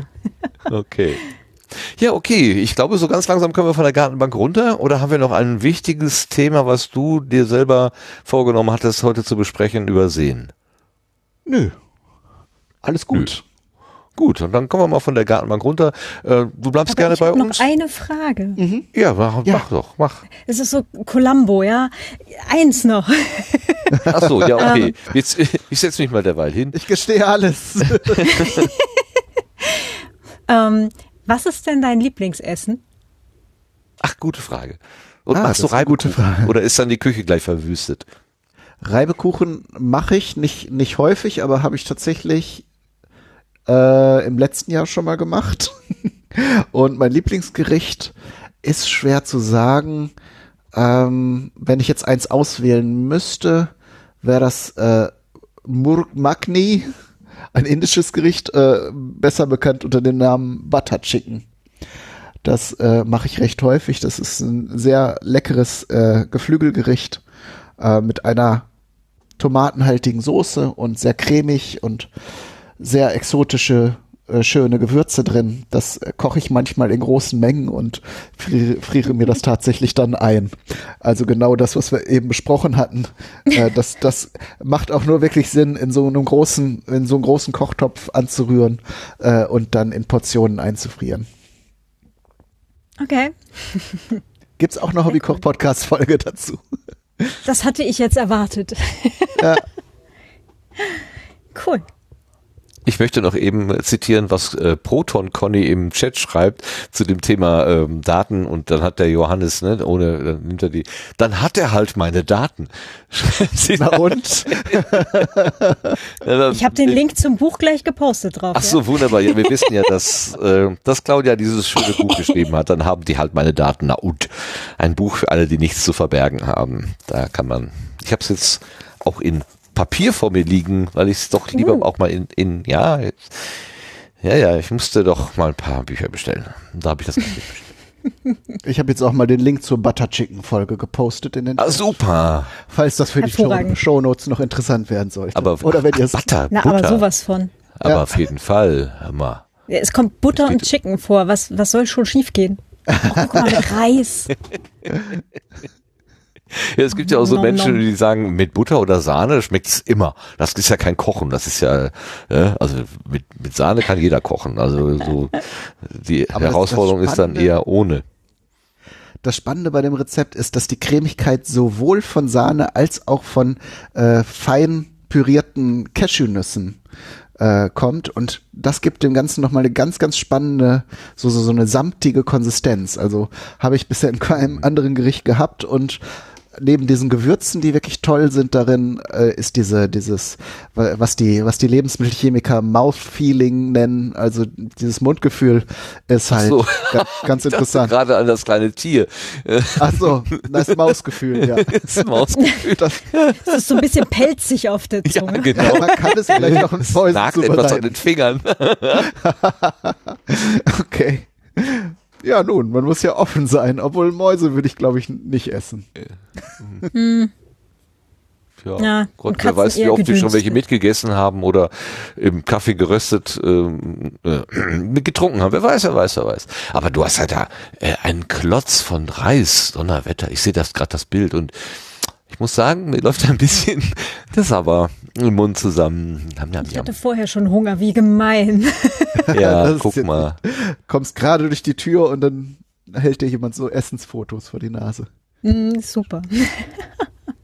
Und es gibt keine Kommentare zu der Folge. Leute, das muss doch geändert werden. Also, wir Ah, das hat nie so richtig funktioniert. Ach so. Äh, bei, bei meinem Technisch. Blog. Keine Ahnung. Ach so, ich Nee, dachte oder- aus technischen oder, Gründen. Nee, dann, äh, eine Zeit lang hatte ich es, glaube ich, wirklich ausgeschaltet, weil ich dachte, dann ist es nicht so peinlich, dass keiner da was drunter schreibt. Aber Oh. äh, ähm, ich, wie gesagt, ich bin auch viel auf Twitter unterwegs, neuerdings wieder. Ich habe da auch eine längere Pause gemacht und da kann man dann direkt auch mit mir interagieren. Von daher ist das vielleicht auch sinnvoller als über so ein, so ein antiquier, äh, antiquiertes äh, Blog-Posting da, so, so ein Kommentar. Und der Mr. Erik fragt, ob ich schon eine Bauze-Folge gemacht habe. Ich glaube nicht. Die steht tatsächlich noch in meiner Themenliste. Äh, zur Info, für die, die es nicht kennen, das sind gedämpfte Brötchen mit einer Füllung. Und also ein chinesisches Essen und das werde ich auf jeden Fall nochmal machen. Ich habe eine Jiaozi-Folge, das ist das gleiche, nicht mit Dampfbrötchen, sondern mit so einer Nudel, mit einem Nudelteig außenrum. Äh, von daher äh, könnte man einfach das Rezept nehmen für die Füllung und Hefeteig drum wickeln und dämpfen. Aber ich mache da gerne auch nochmal eine Folge drüber. ich das Wort einfach höre. Man muss nur ein bisschen drumherum wickeln und dämpfen. Ah, ganz einfach, ganz einfach. Mhm, Okay, super. Ich finde es so witzig, ähm, du hast eine Schaltfläche auf deiner Webseite, die heißt Menü. Und natürlich habe ich gedacht, hm, wenn ich da jetzt drauf gehe, kriege ich da was zu essen? natürlich nicht. Aber das hat bei mir jetzt auch gedauert, aber jetzt habe ich es kapiert. Ja, wegen Menü, Menü. äh, Also, Ja, ja, ja, ja. okay. I see what you did there. Ja, wenn man einen Witz erklären muss. Wird schon ganz schlecht. Okay. So, äh, noch eine Frage, Claudia? Äh, nee, ich bin jetzt gerade eigentlich mit Essen, äh, Essensfotos abgelenkt. Entschuldigung. Sebastian, hast du noch eine Frage, was Essen angeht oder den den Kai als Person? Gerade spontan nicht mehr, nee. Okay, dann gehen wir doch einfach mal ins Querbeet.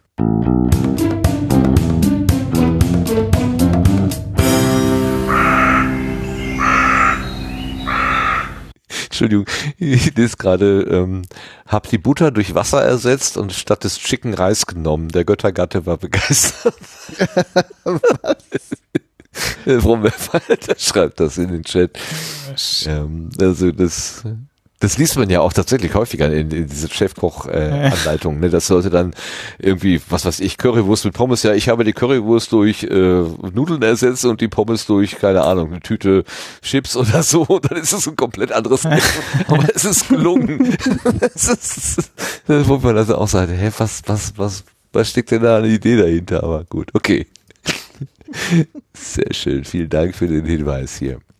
Querbeet haben wir heute nicht ganz so viel, ähm, aber wir wollen einen Teaser aussprechen, nämlich auf das neue Studio Link, äh, das neue Zahlungsmodell. Der Sebastian macht jetzt richtig ernst. Und wir reden in 14 Tagen ausführlich und breit darüber, aber er erzählt jetzt schon ein kleines bisschen dazu. Erzähl mal, was hast du denn da gemacht? Genau, wenn man jetzt auf studio-link.de geht, dann kann man da äh, den Link Preise anklicken, da kann man sich das alles im Detail nochmal anschauen. Genau. Ist das sowas wie Udos Podcastpreis oder ein anderer Preis? das ist das, was man bezahlen kann. In Okay. Geld. Obwohl es gibt bestimmt auch gekaufte Preise. Also auf der Website hätte ich jetzt so einen Pokal erwartet oder so, aber na gut. oder mehrere, sind ja Preise.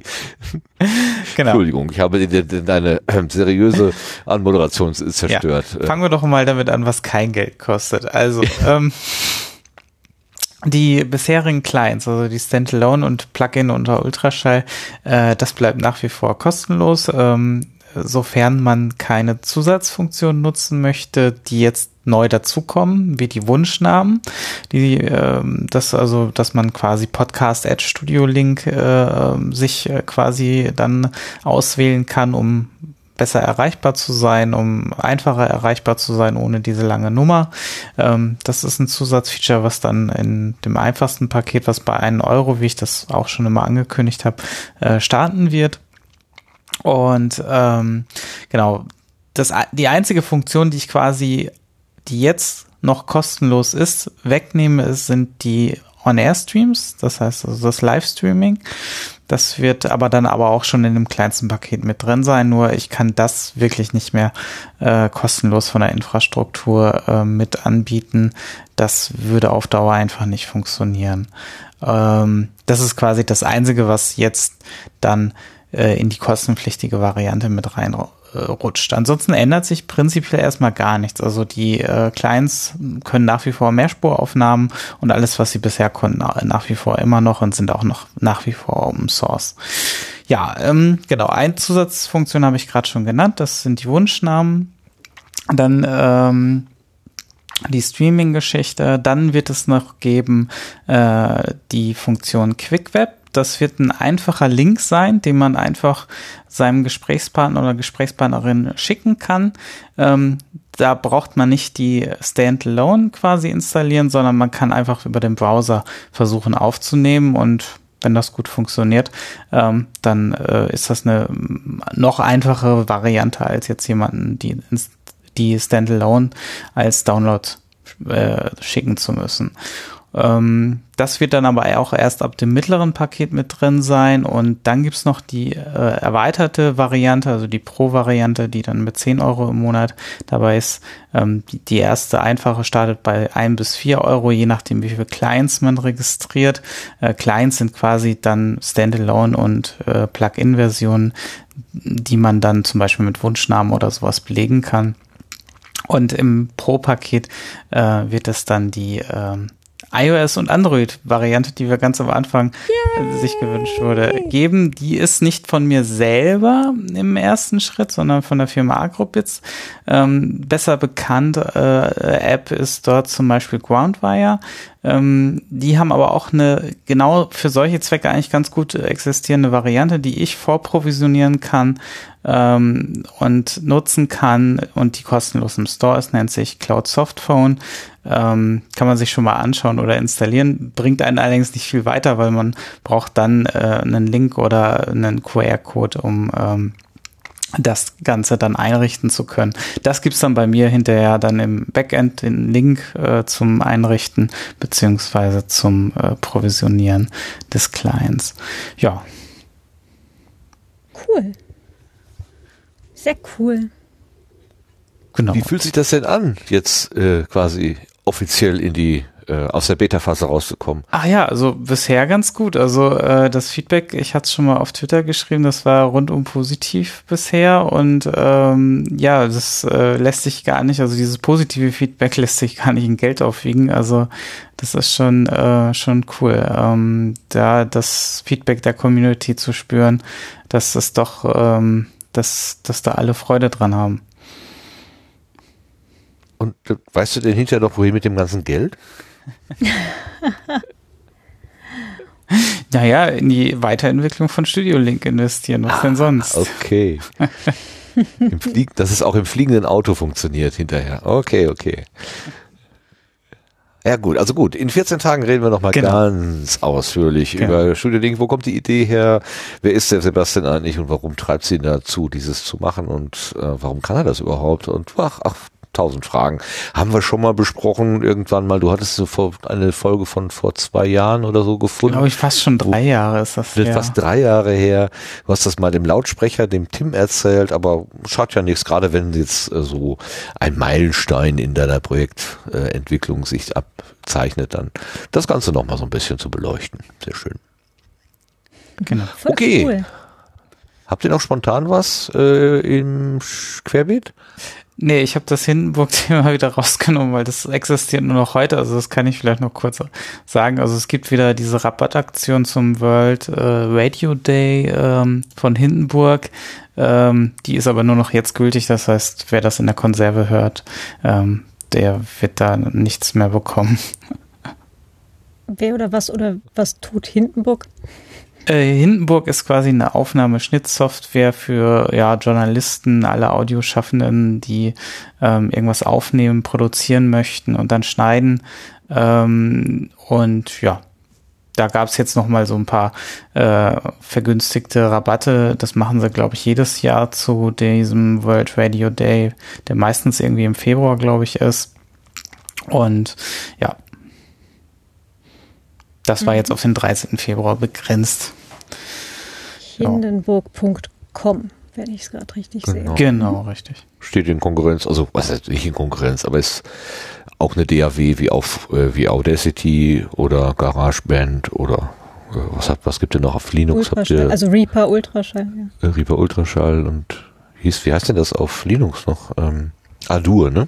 Adur, genau. Wobei um, äh, mittlerweile auch ähm, zumindest daran gearbeitet wird, dann äh, Ultraschall beziehungsweise respektive Reaper auf äh, Linux lauffähig zu bekommen. Die ersten Ergebnisse sehen schon ganz gut aus, ist aber alles noch ziemlich äh, experimentell, auch gerade noch von ähm, Reaper als experimentell gekennzeichnet. Aber so im Prinzip läuft das schon.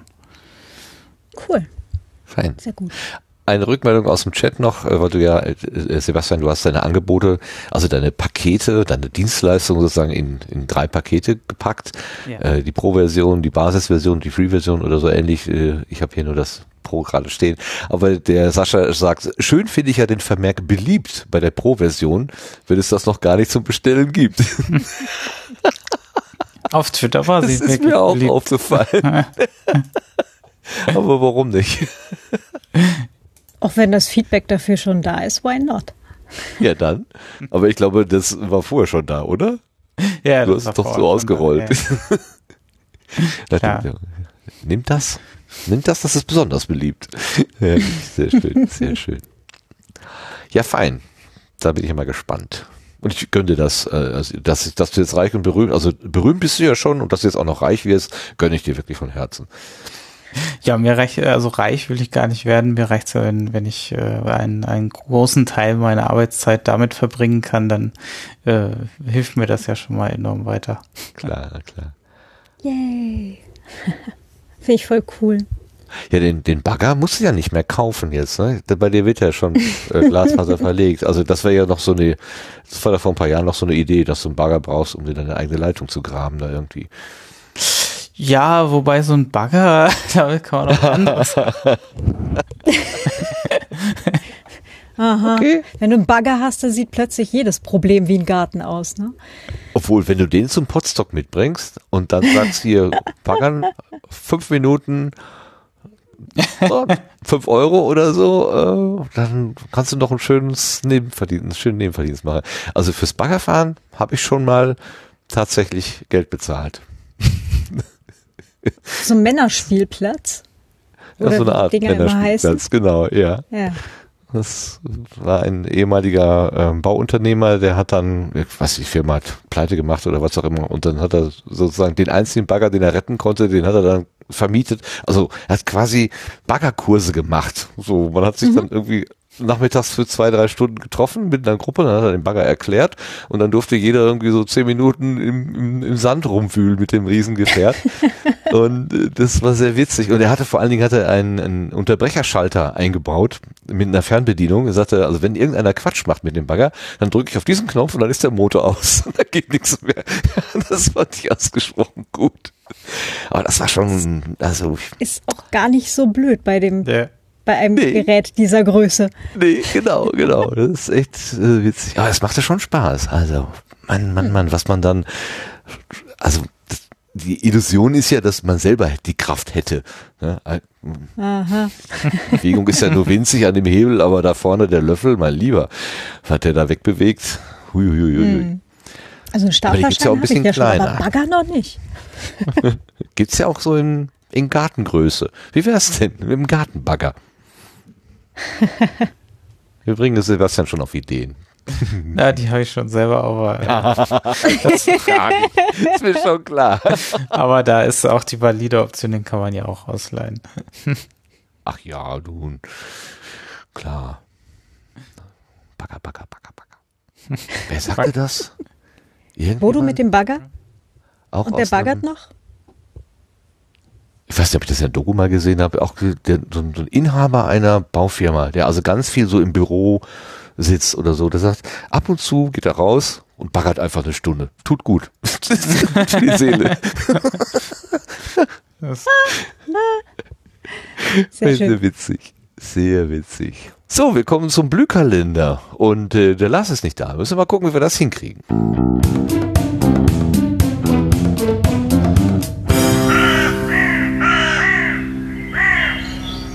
Claudia, traust du dir zu, die nächsten Termine aus dem Sendegate äh, spontan mal zu nennen? Ähm. Haben wir die bei uns in dem, in dem Dings drin? Äh, die sind in dem Dings drin, ja? Ich kann auch Was- gerne Blühkalender. Blühkalender. Blühkalender. So heißt das. Guck mal, da. Wo steht denn das? Detaillierte Ja, Beschreibung hinzufügen. Hä? Trenner extra. Äh, es steht unter die nächsten Termine. Da gibt es Ja, das Termine hier gerade. 2020. Ich habe jetzt auch einen Link in den Chat geworfen. Vielleicht findest du Das es ist total lieb. Jetzt muss ich die Brille wieder aufsetzen hier. So. Ist das die Sache mit dem Termin Podcamp Samstag am 26.09.2020 in Essen? Ich kann das, Das nicht so schön wie der Lars. Das ist eine Zusatzinformation, die danach kommen wollte, sollte, aber äh, ähm, also normalerweise ist es ja so, dass wir mal gucken, was ist denn so in den nächsten paar Wochen so dran. Und dann gucken wir in Sendegate, Termine Ja. 2020 und dann überlegen Ach, da muss man wir, auf den nächsten Link klicken und sehen. Das macht der Lars dann immer. Oh, der macht Das noch viel mehr. Der schreibt sich das spannend. vorher auf. Was er, das ist nicht die, das ist zwar die Grundlage, aber er macht das vorher, überarbeitet er das nochmal und guckt nochmal die Also. einzelnen Links nach. Ja. Das können wir nicht, das können wir nicht. Das kann Das nur können wir hier alles nicht. Jetzt muss ich mir hier rausgucken, ja.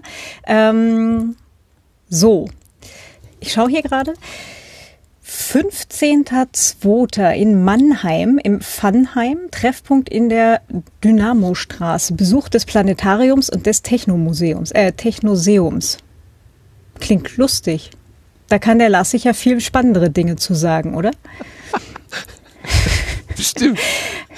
Genau, dann gibt es einen Termin in äh, Bern in der Schweiz vom 21. bis 23. Februar. Die zehnte Sohn Ohr äh, Radio- und Podcast Festival. Am 26.02. in Leipzig äh, das Leipziger Podcast Meetup ab 20 Uhr im Bayerischen Bahnhof. Im März geht es weiter am 1.3. Äh, in Berlin. Äh, letzter Teil des Workshops Podcast Intensive. Und am 19.3. ebenfalls in Berlin die Verleihung des Deutschen Podcastpreises im Festsaal in Kreuzberg. Ich glaube, denke, das reicht. Super.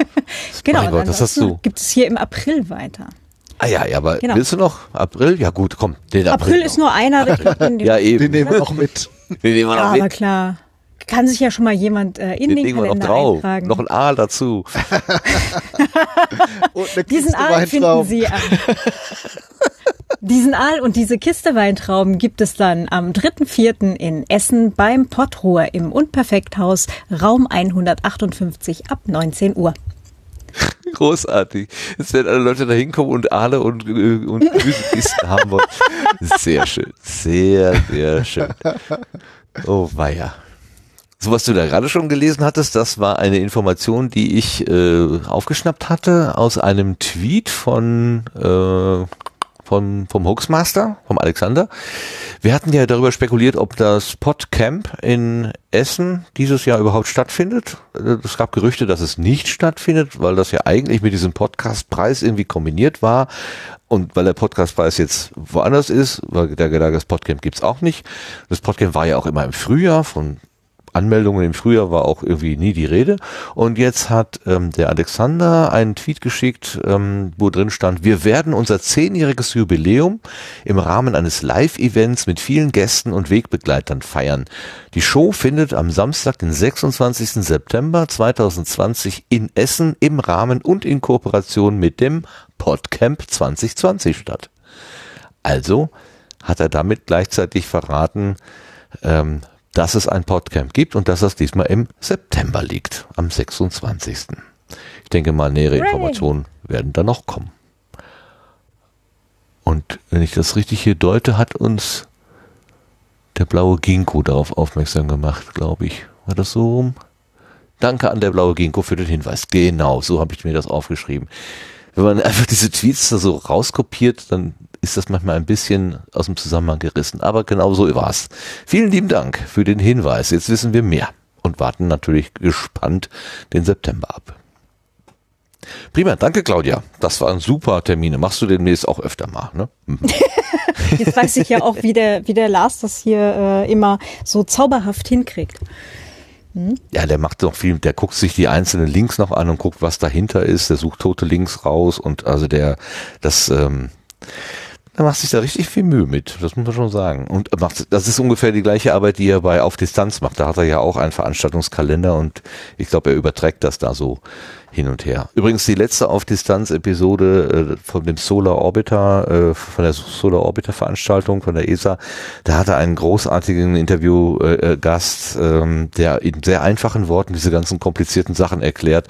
Ähm, das ist, also wer sich dafür interessiert, Solar Orbiter Mission, kann ich nur empfehlen, da mal reinzuhören. Macht großen Spaß, dem zuzuhören. Sehr jovial gemacht, Claudia. Mhm, guck mal, wirst du sehr gelobt hier im Chat. Okay, wir kommen zu den Setzlingen.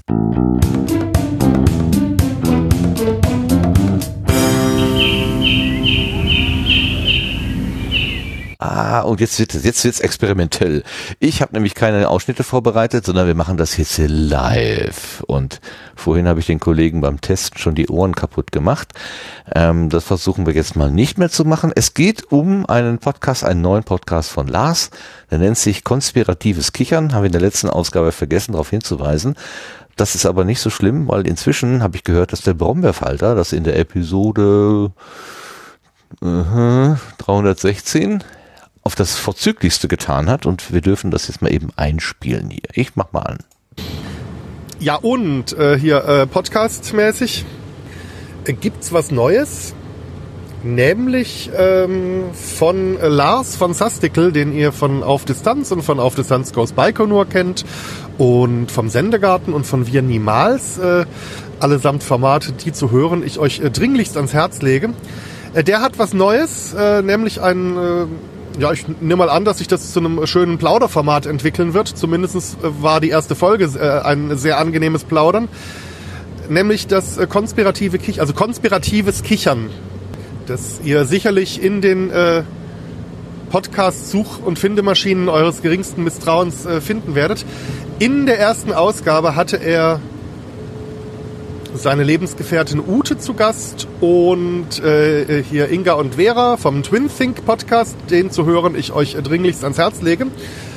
Und äh, die waren aber zu fünft. Ja, genau, der, der Sascha, der von sich ja immer noch behauptet, er sei kein Podcaster, der sich aber so oft in andere Formate schleicht, dass ich glaube, dass er eigentlich doch Podcaster ist, es nur noch nicht so richtig weiß. Hallo Sascha. Und die fünf haben sich ja überwiegend über den Kongress unterhalten, den sie allesamt besucht hatten. Das heißt, rein inhaltlich hat mir diese Folge jetzt nicht sehr viel Neues gebracht, weil also Ende Januar ist halt ein Zeitpunkt, da hatte ich vorher schon äh, drei, vier andere Stimmungs- und Erlebnisberichte vom Kongress gehört. Äh, deswegen war da jetzt inhaltlich nicht so viel Überraschendes äh, dabei, aber es war einfach eine wunderbare, lockere Gesprächsrunde, der zuzuhören ganz großen Spaß gemacht hat. Also äh, da freue ich mich doch auf, auf weitere Folgen von äh, Konspiratives Kichern.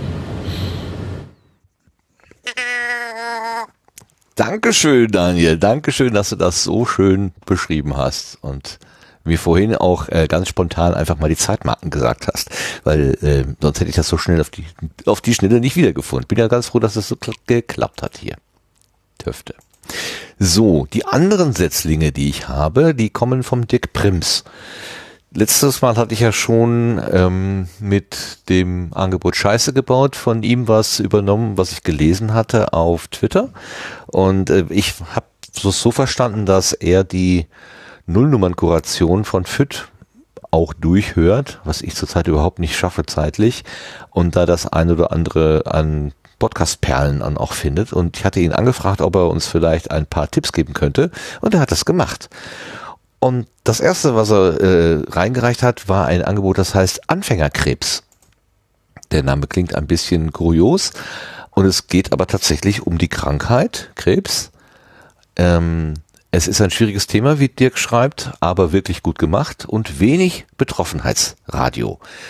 Bei Fürth gibt's ja immer etwas auch, äh, gibt's ja auch immer etwas längere Beschreibungen und da steht dazu, Stefan hat einen Knoten unterm Arm. Nach ein paar Arztbesuchen und einer Biopsie steht fest, dass dieser drei Zentimeter große Knoten sein Leben erstmal auf den Kopf stellen wird. In diesem Podcast erzählt er, wie es ist, einen Krebs zu haben, der potenziell tödlich ist, aber gute Heilungschancen hat. Einen Krebs, dessen Schreibweise er sich erstmal schlecht merken kann. Hodgkin-Lymphom. Aber von dem alle Ärzte sagen, wenn schon Krebs, dann am liebsten den. Ein Krebs für Anfänger also. Ja, das Ding heißt einfach anfängerkrebs.de vom Stefan. Ein Tipp von Dirk Prims. Und der nächste Tipp kommt auch vom Dirk, heißt Unter freiem Himmel. Erreichbar unter unterfreiemhimmel.podigy.io. Dirk schreibt dazu, ich habe neulich einen Podcast von einem ehemaligen Obdachlosen entdeckt, den ich gerade raus fantastisch finde. Die Inhaltsangabe bei FÜD. Inwiefern ist Obdachlosigkeit ein Fulltime-Job? Warum ist Alkohol oftmals der beste Freund auf der Straße? Warum sollten Obdachlose stets mit einem offenen Auge schlafen? Wieso ist es so schwierig, von der Straße wieder runterzukommen? André Höck ist einer der wenigen, die es geschafft haben, der Obdachlosigkeit zu entkommen. Hier erzählt er seine wahre Geschichte vom Leben und Sterben unter freiem Himmel. Präsentiert von Tagesspiegel, also ist eine Produktion eines ja, größeren Hauses, ähm, aber trotzdem offenbar eine Empfehlung wert. Und dann haben wir noch die neuen Zwanziger. Das ist ein Angebot von ähm, äh, Stefan Schulz und Wolfgang M. Schmidt. Als die, als das, als das Jahr gewechselt hat auf von, von 2019 auf 2020, haben ja ganz viele Leute gesagt, ja, das ist jetzt, das sind jetzt die nächsten 20er Jahre, die Roaring Twenties, die 1920er Jahre, also vor 100 Jahren, hatten ja schon auch eine gewisse Bedeutung. Jedenfalls in der Rückschau, da ist die Welt irgendwie nochmal ein bisschen lebendiger und bunter geworden. Nicht überall natürlich, aber ich glaube in Berlin besonders. Und äh, da war ja die Spekulation, ob das jetzt 100 Jahre später, also bei 2020, auch wieder so sein wird. Ich habe diese Spekulation ehrlich gesagt nie begriffen. Warum sollte sich alle 100 Jahre ein Lebensrhythmus wiederholen? Ich sehe da jetzt kein, keine Veranlassung, aber gut.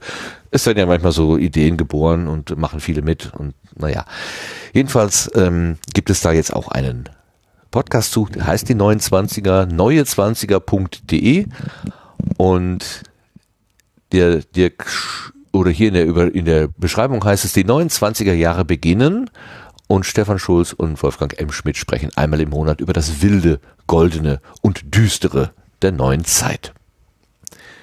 Da hat sich dann noch einer reingeschlichen, Scientist for Future Podcast. Mhm. Ähm, wo kommt der her? Ist mir unlängst untergekommen. Ah. Genau. Ähm, und zwar haben die Scientists for Future jetzt einen Podcast. Es gibt bisher eine Folge und zwar mit dem Initiator der Scientists for Future, Dr. Gregor Hagedorn. Ähm, ich fand die Folge sehr, sehr spannend ähm, halt auch gemacht, weil er halt auch wirklich so äh, Tatsachen auf den Tisch und ähm, so ist es. Ne? Und ähm, wenn alle Länder äh, jetzt so handeln würden wie Deutschland konkret, dann wären wir bei vier bis fünf Grad Erderwärmung und äh, dass da jetzt einfach auch mal was passieren muss. Ähm, ich bin schon sehr gespannt, was äh, ja jetzt dann halt an, an nächsten Folgen dann auch nachkommen wird. Ähm, den Scientists for Future Podcast findet man unter äh, S4F, also Siegfried Zahl 4 Friedrich-podcast.de, also S4F-podcast.de. Okay, Siegfried Zahl 4, alles ausgeschrieben in kleinen Buchstaben. Nein, aber genau S und F kommen halt äh, über Ist Mikrofon ja, halt immer ganz, Ganz- blöd. ganz verflecht, genau. Ja, Auf Kekse gegessen? welche Kekse. Welche Kekse? Genau. Ach, Kekse könnte ich auch mal wieder backen. Oder überhaupt mal backen. Ah, guck mal, wir werden hier, also das ist eine sehr anregende Geschichte hier. Ja, vielen Dank für den, äh, mitge mit den, mit den, oh, Gottes Willen. Vielen Dank für den mitgebrachten Setzling, Scientist for Future. Ja, da ist dann die Zukunft auch drin. Damit sind wir da durch und ich danke nochmal dem Dirk Prims und ach so, wollte ich nochmal sagen, ähm, ich bin selber nicht in der Lage, wahrscheinlich auch in näherer Zukunft, äh, das, die Augen so weit offen zu halten, dass ich vielleicht neue Setzlinge finde. Ähm, ich, ich nehme oder wir oder ich, wir nehmen gerne weitere Hinweise von Hörerinnen und Hörern an. Also wenn euch irgendwo was Neues auffällt ähm, und das ja, würde als Setzling passen, kurzer Hinweis an den Sendegarten, dann können wir das hier nennen. Also das ist doch eigentlich immer eine schöne Rubrik und es soll nicht daran scheitern, nur weil ich jetzt mal gerade ein bisschen ähm, mit anderen Sachen beladen bin, dass ich das eben nicht machen kann. Wäre ja schade drum. So, und kommen wir zu den Blütenschätzen.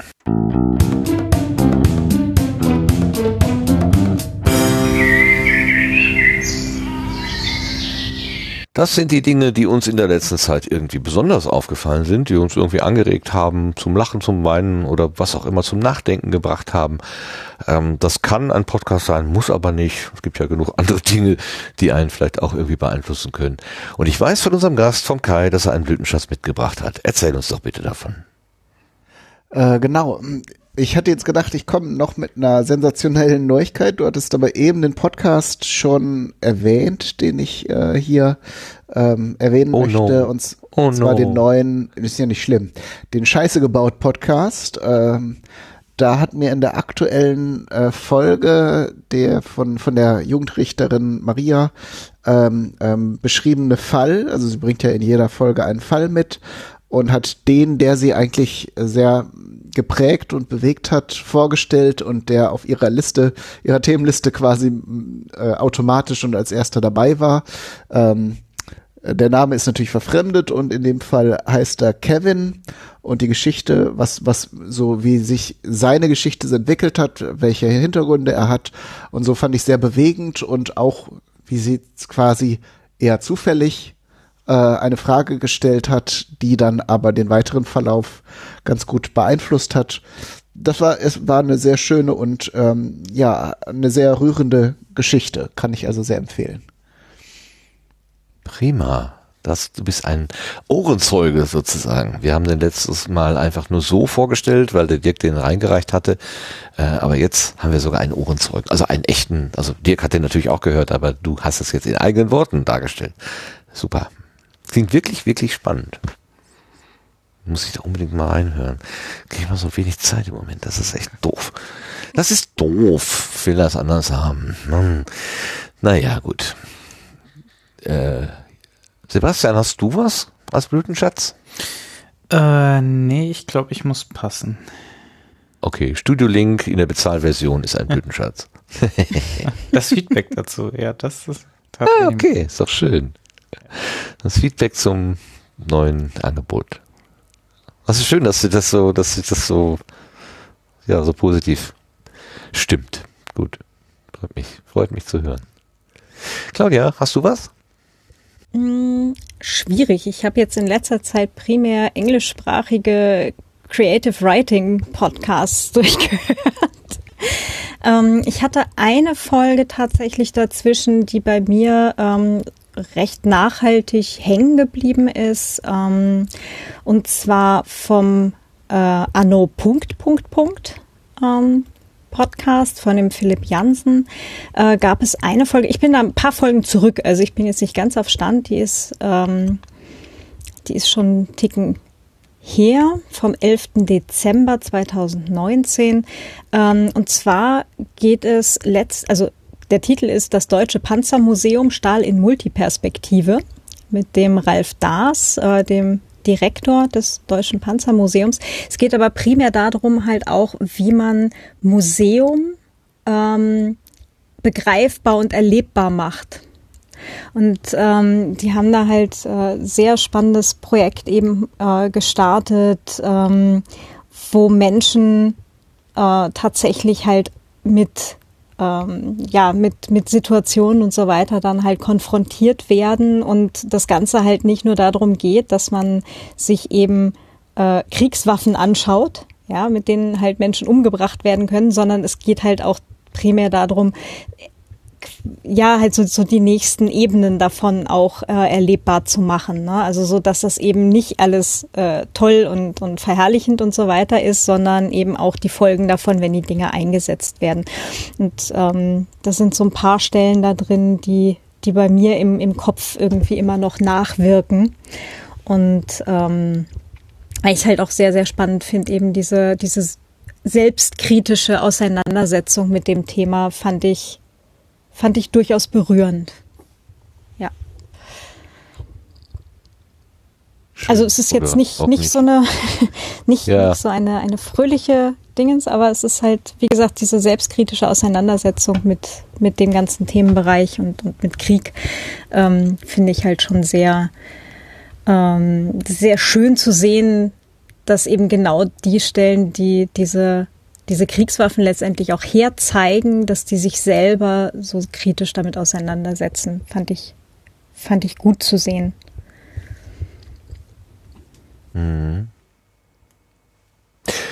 Ja, das ist sicher auch hörenswert.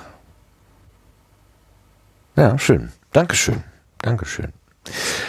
Ich habe etwas mitgebracht, was mich äh, beeindruckt hat. Ähm, das ist kein Hobby-Podcast, sondern ein Profi-Podcast. Und zwar ist das vom Heise Verlag die Auslegungssache. Die reden neuerdings auch über Rechtsthemen dort. Ähm, das ist der Datenschutz-Podcast des CT-Magazins. Und da ich mich gerade versuche, so mit Druck nochmal ganz tief in Datenschutzthemen reinzunörden, ähm, habe ich, nutze ich jede Gelegenheit, wenn ich irgendwie einen Rechtsanwalt oder jemanden darüber reden höre und, und versuche abzugleichen, ob ich schon dem folgen, komplett folgen kann, was er so erzählt, oder ob ich schon noch irgendwas vergessen habe oder übersehen habe oder so. Dazu zählen auch die aussätzigen Zauberer zum Beispiel, die äh, zwei oder drei, manchmal sind sie, manchmal sind sie zwei, manchmal drei, ähm, die sich auch dem Datenschutz verschrieben haben, dem Datenschutz-Podcast von Claudia natürlich. Aber hier äh, in der Auslegungssache Nummer äh, Episode 7, Folgen eines Datenlecks, wird ähm, der Buchbinderfall, das ist ein, äh, Buchbinder ist ein Auto äh, Verleiher, ähm, wird aufgearbeitet sozusagen. Äh, die, die Geschichte dahinter ist, es gibt eine relativ große Datei, äh, ich glaube, die haben gesagt 800 Gigabyte oder so. Das ist eigentlich eine Backup-Datei aller Buchungsvorgänge von 2003 oder so, also schon relativ lange zurückliegend. Ähm, natürlich, ein Backup ist natürlich auch, ne? also sammelt sich einiges so an. Und ähm, das ist leider ähm, durch eine nicht ordnungsgemäße ähm, Absicherung äh, quasi offen im Internet gestanden und jeder hätte darauf oder hat darauf zugreifen können. Und die nehmen halt genau diesen Fall, um nochmal sozusagen alles äh, datenschutzrechtlich Relevante so durchzudeklinieren. Das sagt dann der äh, Rechtsanwalt und äh, Notar von, von Heise. Ähm, ah, der Name ist schon wieder ver verdammt. Ähm, wie heißt er denn jetzt? Der bärtige Ich habe ihn mir nie gemerkt. Das ist, Ah, das ist ja das das Problem bei mir mit Namen. Gar nicht. Jörg Heidrich, meine Güte. Tausendmal schon also Jörg Heidrich, äh, dekliniert das alles nochmal durch. So. Und das ist also ein, schöner Beispielfall, äh, um sich überhaupt mal bewusst zu machen, ähm, was, was ist, was hat's denn da eigentlich mit auf sich so? Ähm, was ist denn das Problem und was muss man aus juristischer Perspektive, aus rechtlicher, aus technischer Perspektive alles so beachten? Und was äh, droht da nun auch für Unheil für den äh, Verantwortlichen, der da offenbar ähm, ja, das aufs, aufs falsche Pferd gesetzt hat. Also es ist quasi der Dienstleister, der da irgendwie, ähm, also der, der, die, der Zugriff sollte natürlich eigentlich durch ein entsprechendes Berechtigungsprofil oder sowas geschützt sein.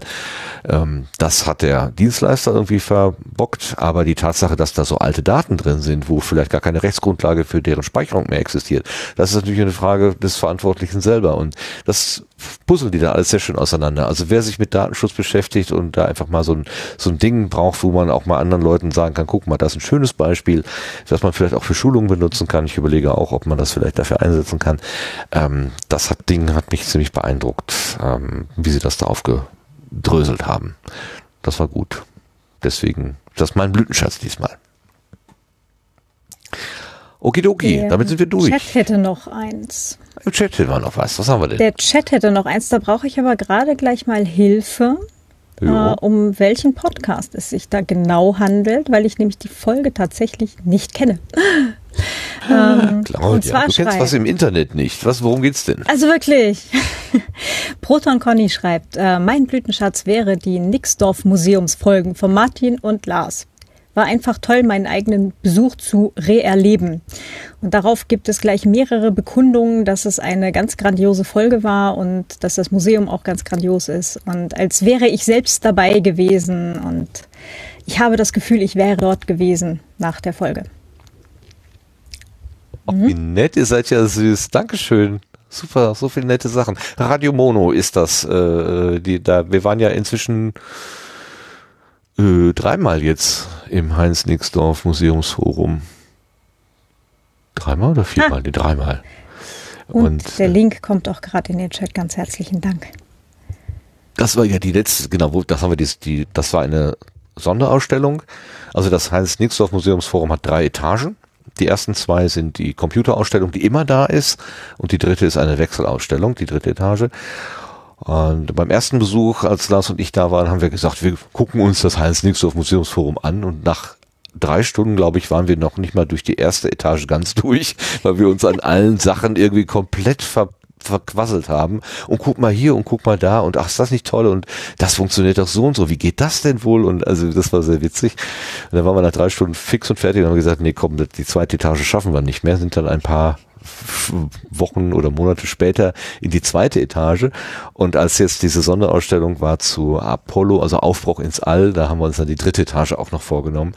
Äh, eine relativ überschaubare Fläche, aber toll äh, aufbereitet mit vielen wirklich beeindruckenden Exponaten und das war richtig, hat wirklich viel, Spaß gemacht ähm, und ich freue mich, dass, dass euch das so gefällt. Herrlich, danke. Auch im Namen von Lars. Ich glaube, es wird ihm auch gefallen, das hier gehört zu haben. naja. So, ja, fein. Genau, also auch Hörerinnen und Hörer dürfen gerne einen Blütenschatz reinwerfen, äh, werfen. natürlich, äh, gar keine Frage. Hörerblütenschatz hatten wir, glaube ich, schon mal. Nicht anfassen. Nicht anfassen, okay. Ja, aber damit sind wir durch mit dem Sendegarten für heute. Ich mache noch eben eine Notiz. So, da. So. Und am Ende ist immer Danken angesagt. Und vor allen Dingen geht der Dank an unseren lieben Gast, den Kai. Der ist jetzt ein bisschen still geworden, aber hatte ich dich, doch, ich hatte dich gefragt nach dem Blütenschatz. Genau, du hast ja gesagt, äh, äh, Ja, alles gut. Äh, Scheiße gebaut, genau. Du hast ja Scheiße gebaut mitgebracht. Wenn man das geschickt schneidet, ähm, ja, kommt, äh, kann man das Sinn entstellen, genau. Das ist immer gefährlich, solche Sachen. Ja, danke schön, dass du da gewesen bist und ich freue mich sehr, dass deine Motivation nicht gelitten hat, sondern dass äh, für das äh, Podcastland oder auch das Videopodcastland neue Ideen und Vorhaben im Petto hast. Sehr schön. Und, Danke. Das Bild, was ich gerade gesehen habe von diesem Hühnchen mit dem komischen Namen, den ich schon wieder vergessen habe, das sah so lecker aus, dass ich tatsächlich, also ich muss, glaube ich, doch mal was versuchen. Vielleicht kann man ja sogar einen, ähm, äh, es gibt doch so äh, äh, Filme, die nur die Menschen zeigen, die sich andere Filme angucken. Ne? React oder was? Reacts, Martin Rützler reacts to React in, Chicken. äh, genau, ich, ich nehme auf, wie ich das koche, was du mir erzählst, während äh, ich es koche. Würde ich mir ansehen. das wäre bestimmt sehr gut. Ja, weil, weil, nee, die Küche ist ja nicht aufgeräumt, das wird ja höchstens ein Audioangebot. Ah. Ich räume doch nicht vorher auf. Ich könnte mich höchstens Okay, irgendwo das einmieten. Problem kenne ich. Nee, da müsste ich mich Oder auch noch anständig anziehen. Nee, nee, nee, nee, nee. Wir können auch eine Sonderedition machen, wo du, wo ich live mit dir spreche, während du das versuchst. Genau. Ich dich über Telefon anleite. Das rote oder das blaue Messer. Das rote oder das blaue Messer. Äh, nimm das blaue. Nein, doch lieber das rote. Wenn grüne Flammen aus dem Backofen schlagen, dann ist wird falsch gelaufen. dann gibt es morgen schlechtes Wetter. Ja, also ganz herzlichen Dank, dass du dich hier mit uns auf die Gartenbank gesetzt hast und so schön von, dein, von deinem äh, Podcast erzählt hast und von deinem Angebot, von deinen Angeboten, von deinem Imperium erzählt hast. Ähm, ich habe doch gerade noch hier Grüße an Kai gelesen. Ich habe noch ein Glas Pflaumenmus von Detlef vom nächsten Podstock Essen, Fragezeichen. Ja, gerne. Warum nicht? Ich, äh, der, Detlef hat mir auch mal ein Glas zugeschickt. Das war ein Familienrezept, wenn ich das richtig in Erinnerung habe. Und äh, eine sehr aufwendige Zubereitungsweise. Und äh, da äh, sage ich absolut nicht nein, wenn, wenn, das, äh, wenn das noch da ist. Ja, offenbar. Kommt zum nächsten Podstock mit. Und der Brombeerfalter fragt allen Ernstes, beim Podstock wird auch gegessen? Ich hatte ja keine Ahnung. Ironie-Tag. Ja, den braucht er schon gar nicht, glaube ich. Das ist, äh, wird aus der Sprache schon deutlich. Wenn man sich das mit seiner Stimme vorliest, dann versteht man sofort. Genau, sowieso. Herrlich. Aber der Sendegarten wäre natürlich nicht äh, rund, wenn nicht auch die Sendegärtnerinnen äh, Sebastian und Claudia mit dabei gewesen wären. Ganz herzlichen Dank an euch. Mal wieder gerne. Dankeschön. Ja, und nächste Woche oder nächste Ausgabe in 14 Tagen, da werdet ihr ganz viel von Sebastian hören. Wir lassen ihn ganz viel reden. Also ich versuche es jedenfalls. nee, keine Angst. Wird bestimmt lustig. Und es wäre, es wäre auch nicht Sendegarten, wenn wir nicht so nette Menschen im Chat hätten, die uns die ganze Zeit hier Sachen reinwerfen und vor allen Dingen live zuhören. Ähm, und denen, also quasi schon, also so die Vorkoster für, für die Menschen, die hinterher das aus der Konserve essen. Ähm, wenn wir hier jetzt Gift angerührt hätten, dann hättet ihr das gemerkt und dann hätten wir das gleich aus der Konserve rausgelassen, weil wir ja nur gesunde Lebensmittel unter das Volk bringen wollen. Danke euch, die ihr hier zugehört und mitgemacht habt. Vielen Dank. Und natürlich denjenigen, die das äh, Podcast-Angebot so nutzen, wie äh, das Spaghetti Monster es geschaffen hat, als es damals äh, bei der Ödnis der Welt gesagt hat, ja, am dritten Tage werde ich Podcast erfinden. Ähm, da hat es ja gesagt, es ist ein zeitsouveränes Medium und jeder darf es hören, wann immer er oder sie dafür Zeit und Lust hat. Zeitsouverän, themensouverän. Man kann auch einfach abschalten, wenn man keinen Bock mehr weiter hat, äh, keinen Bock hat weiterzuhören. Aber wer bis hierhin durchgehalten hat, der hat natürlich auch gezeigt, dass er schon Lust hatte, diesen Sendegarten zu hören. Und dafür auch an der Konserve. Ganz herzlichen Dank. Und damit sind wir durch. Ich habe allen gedankt.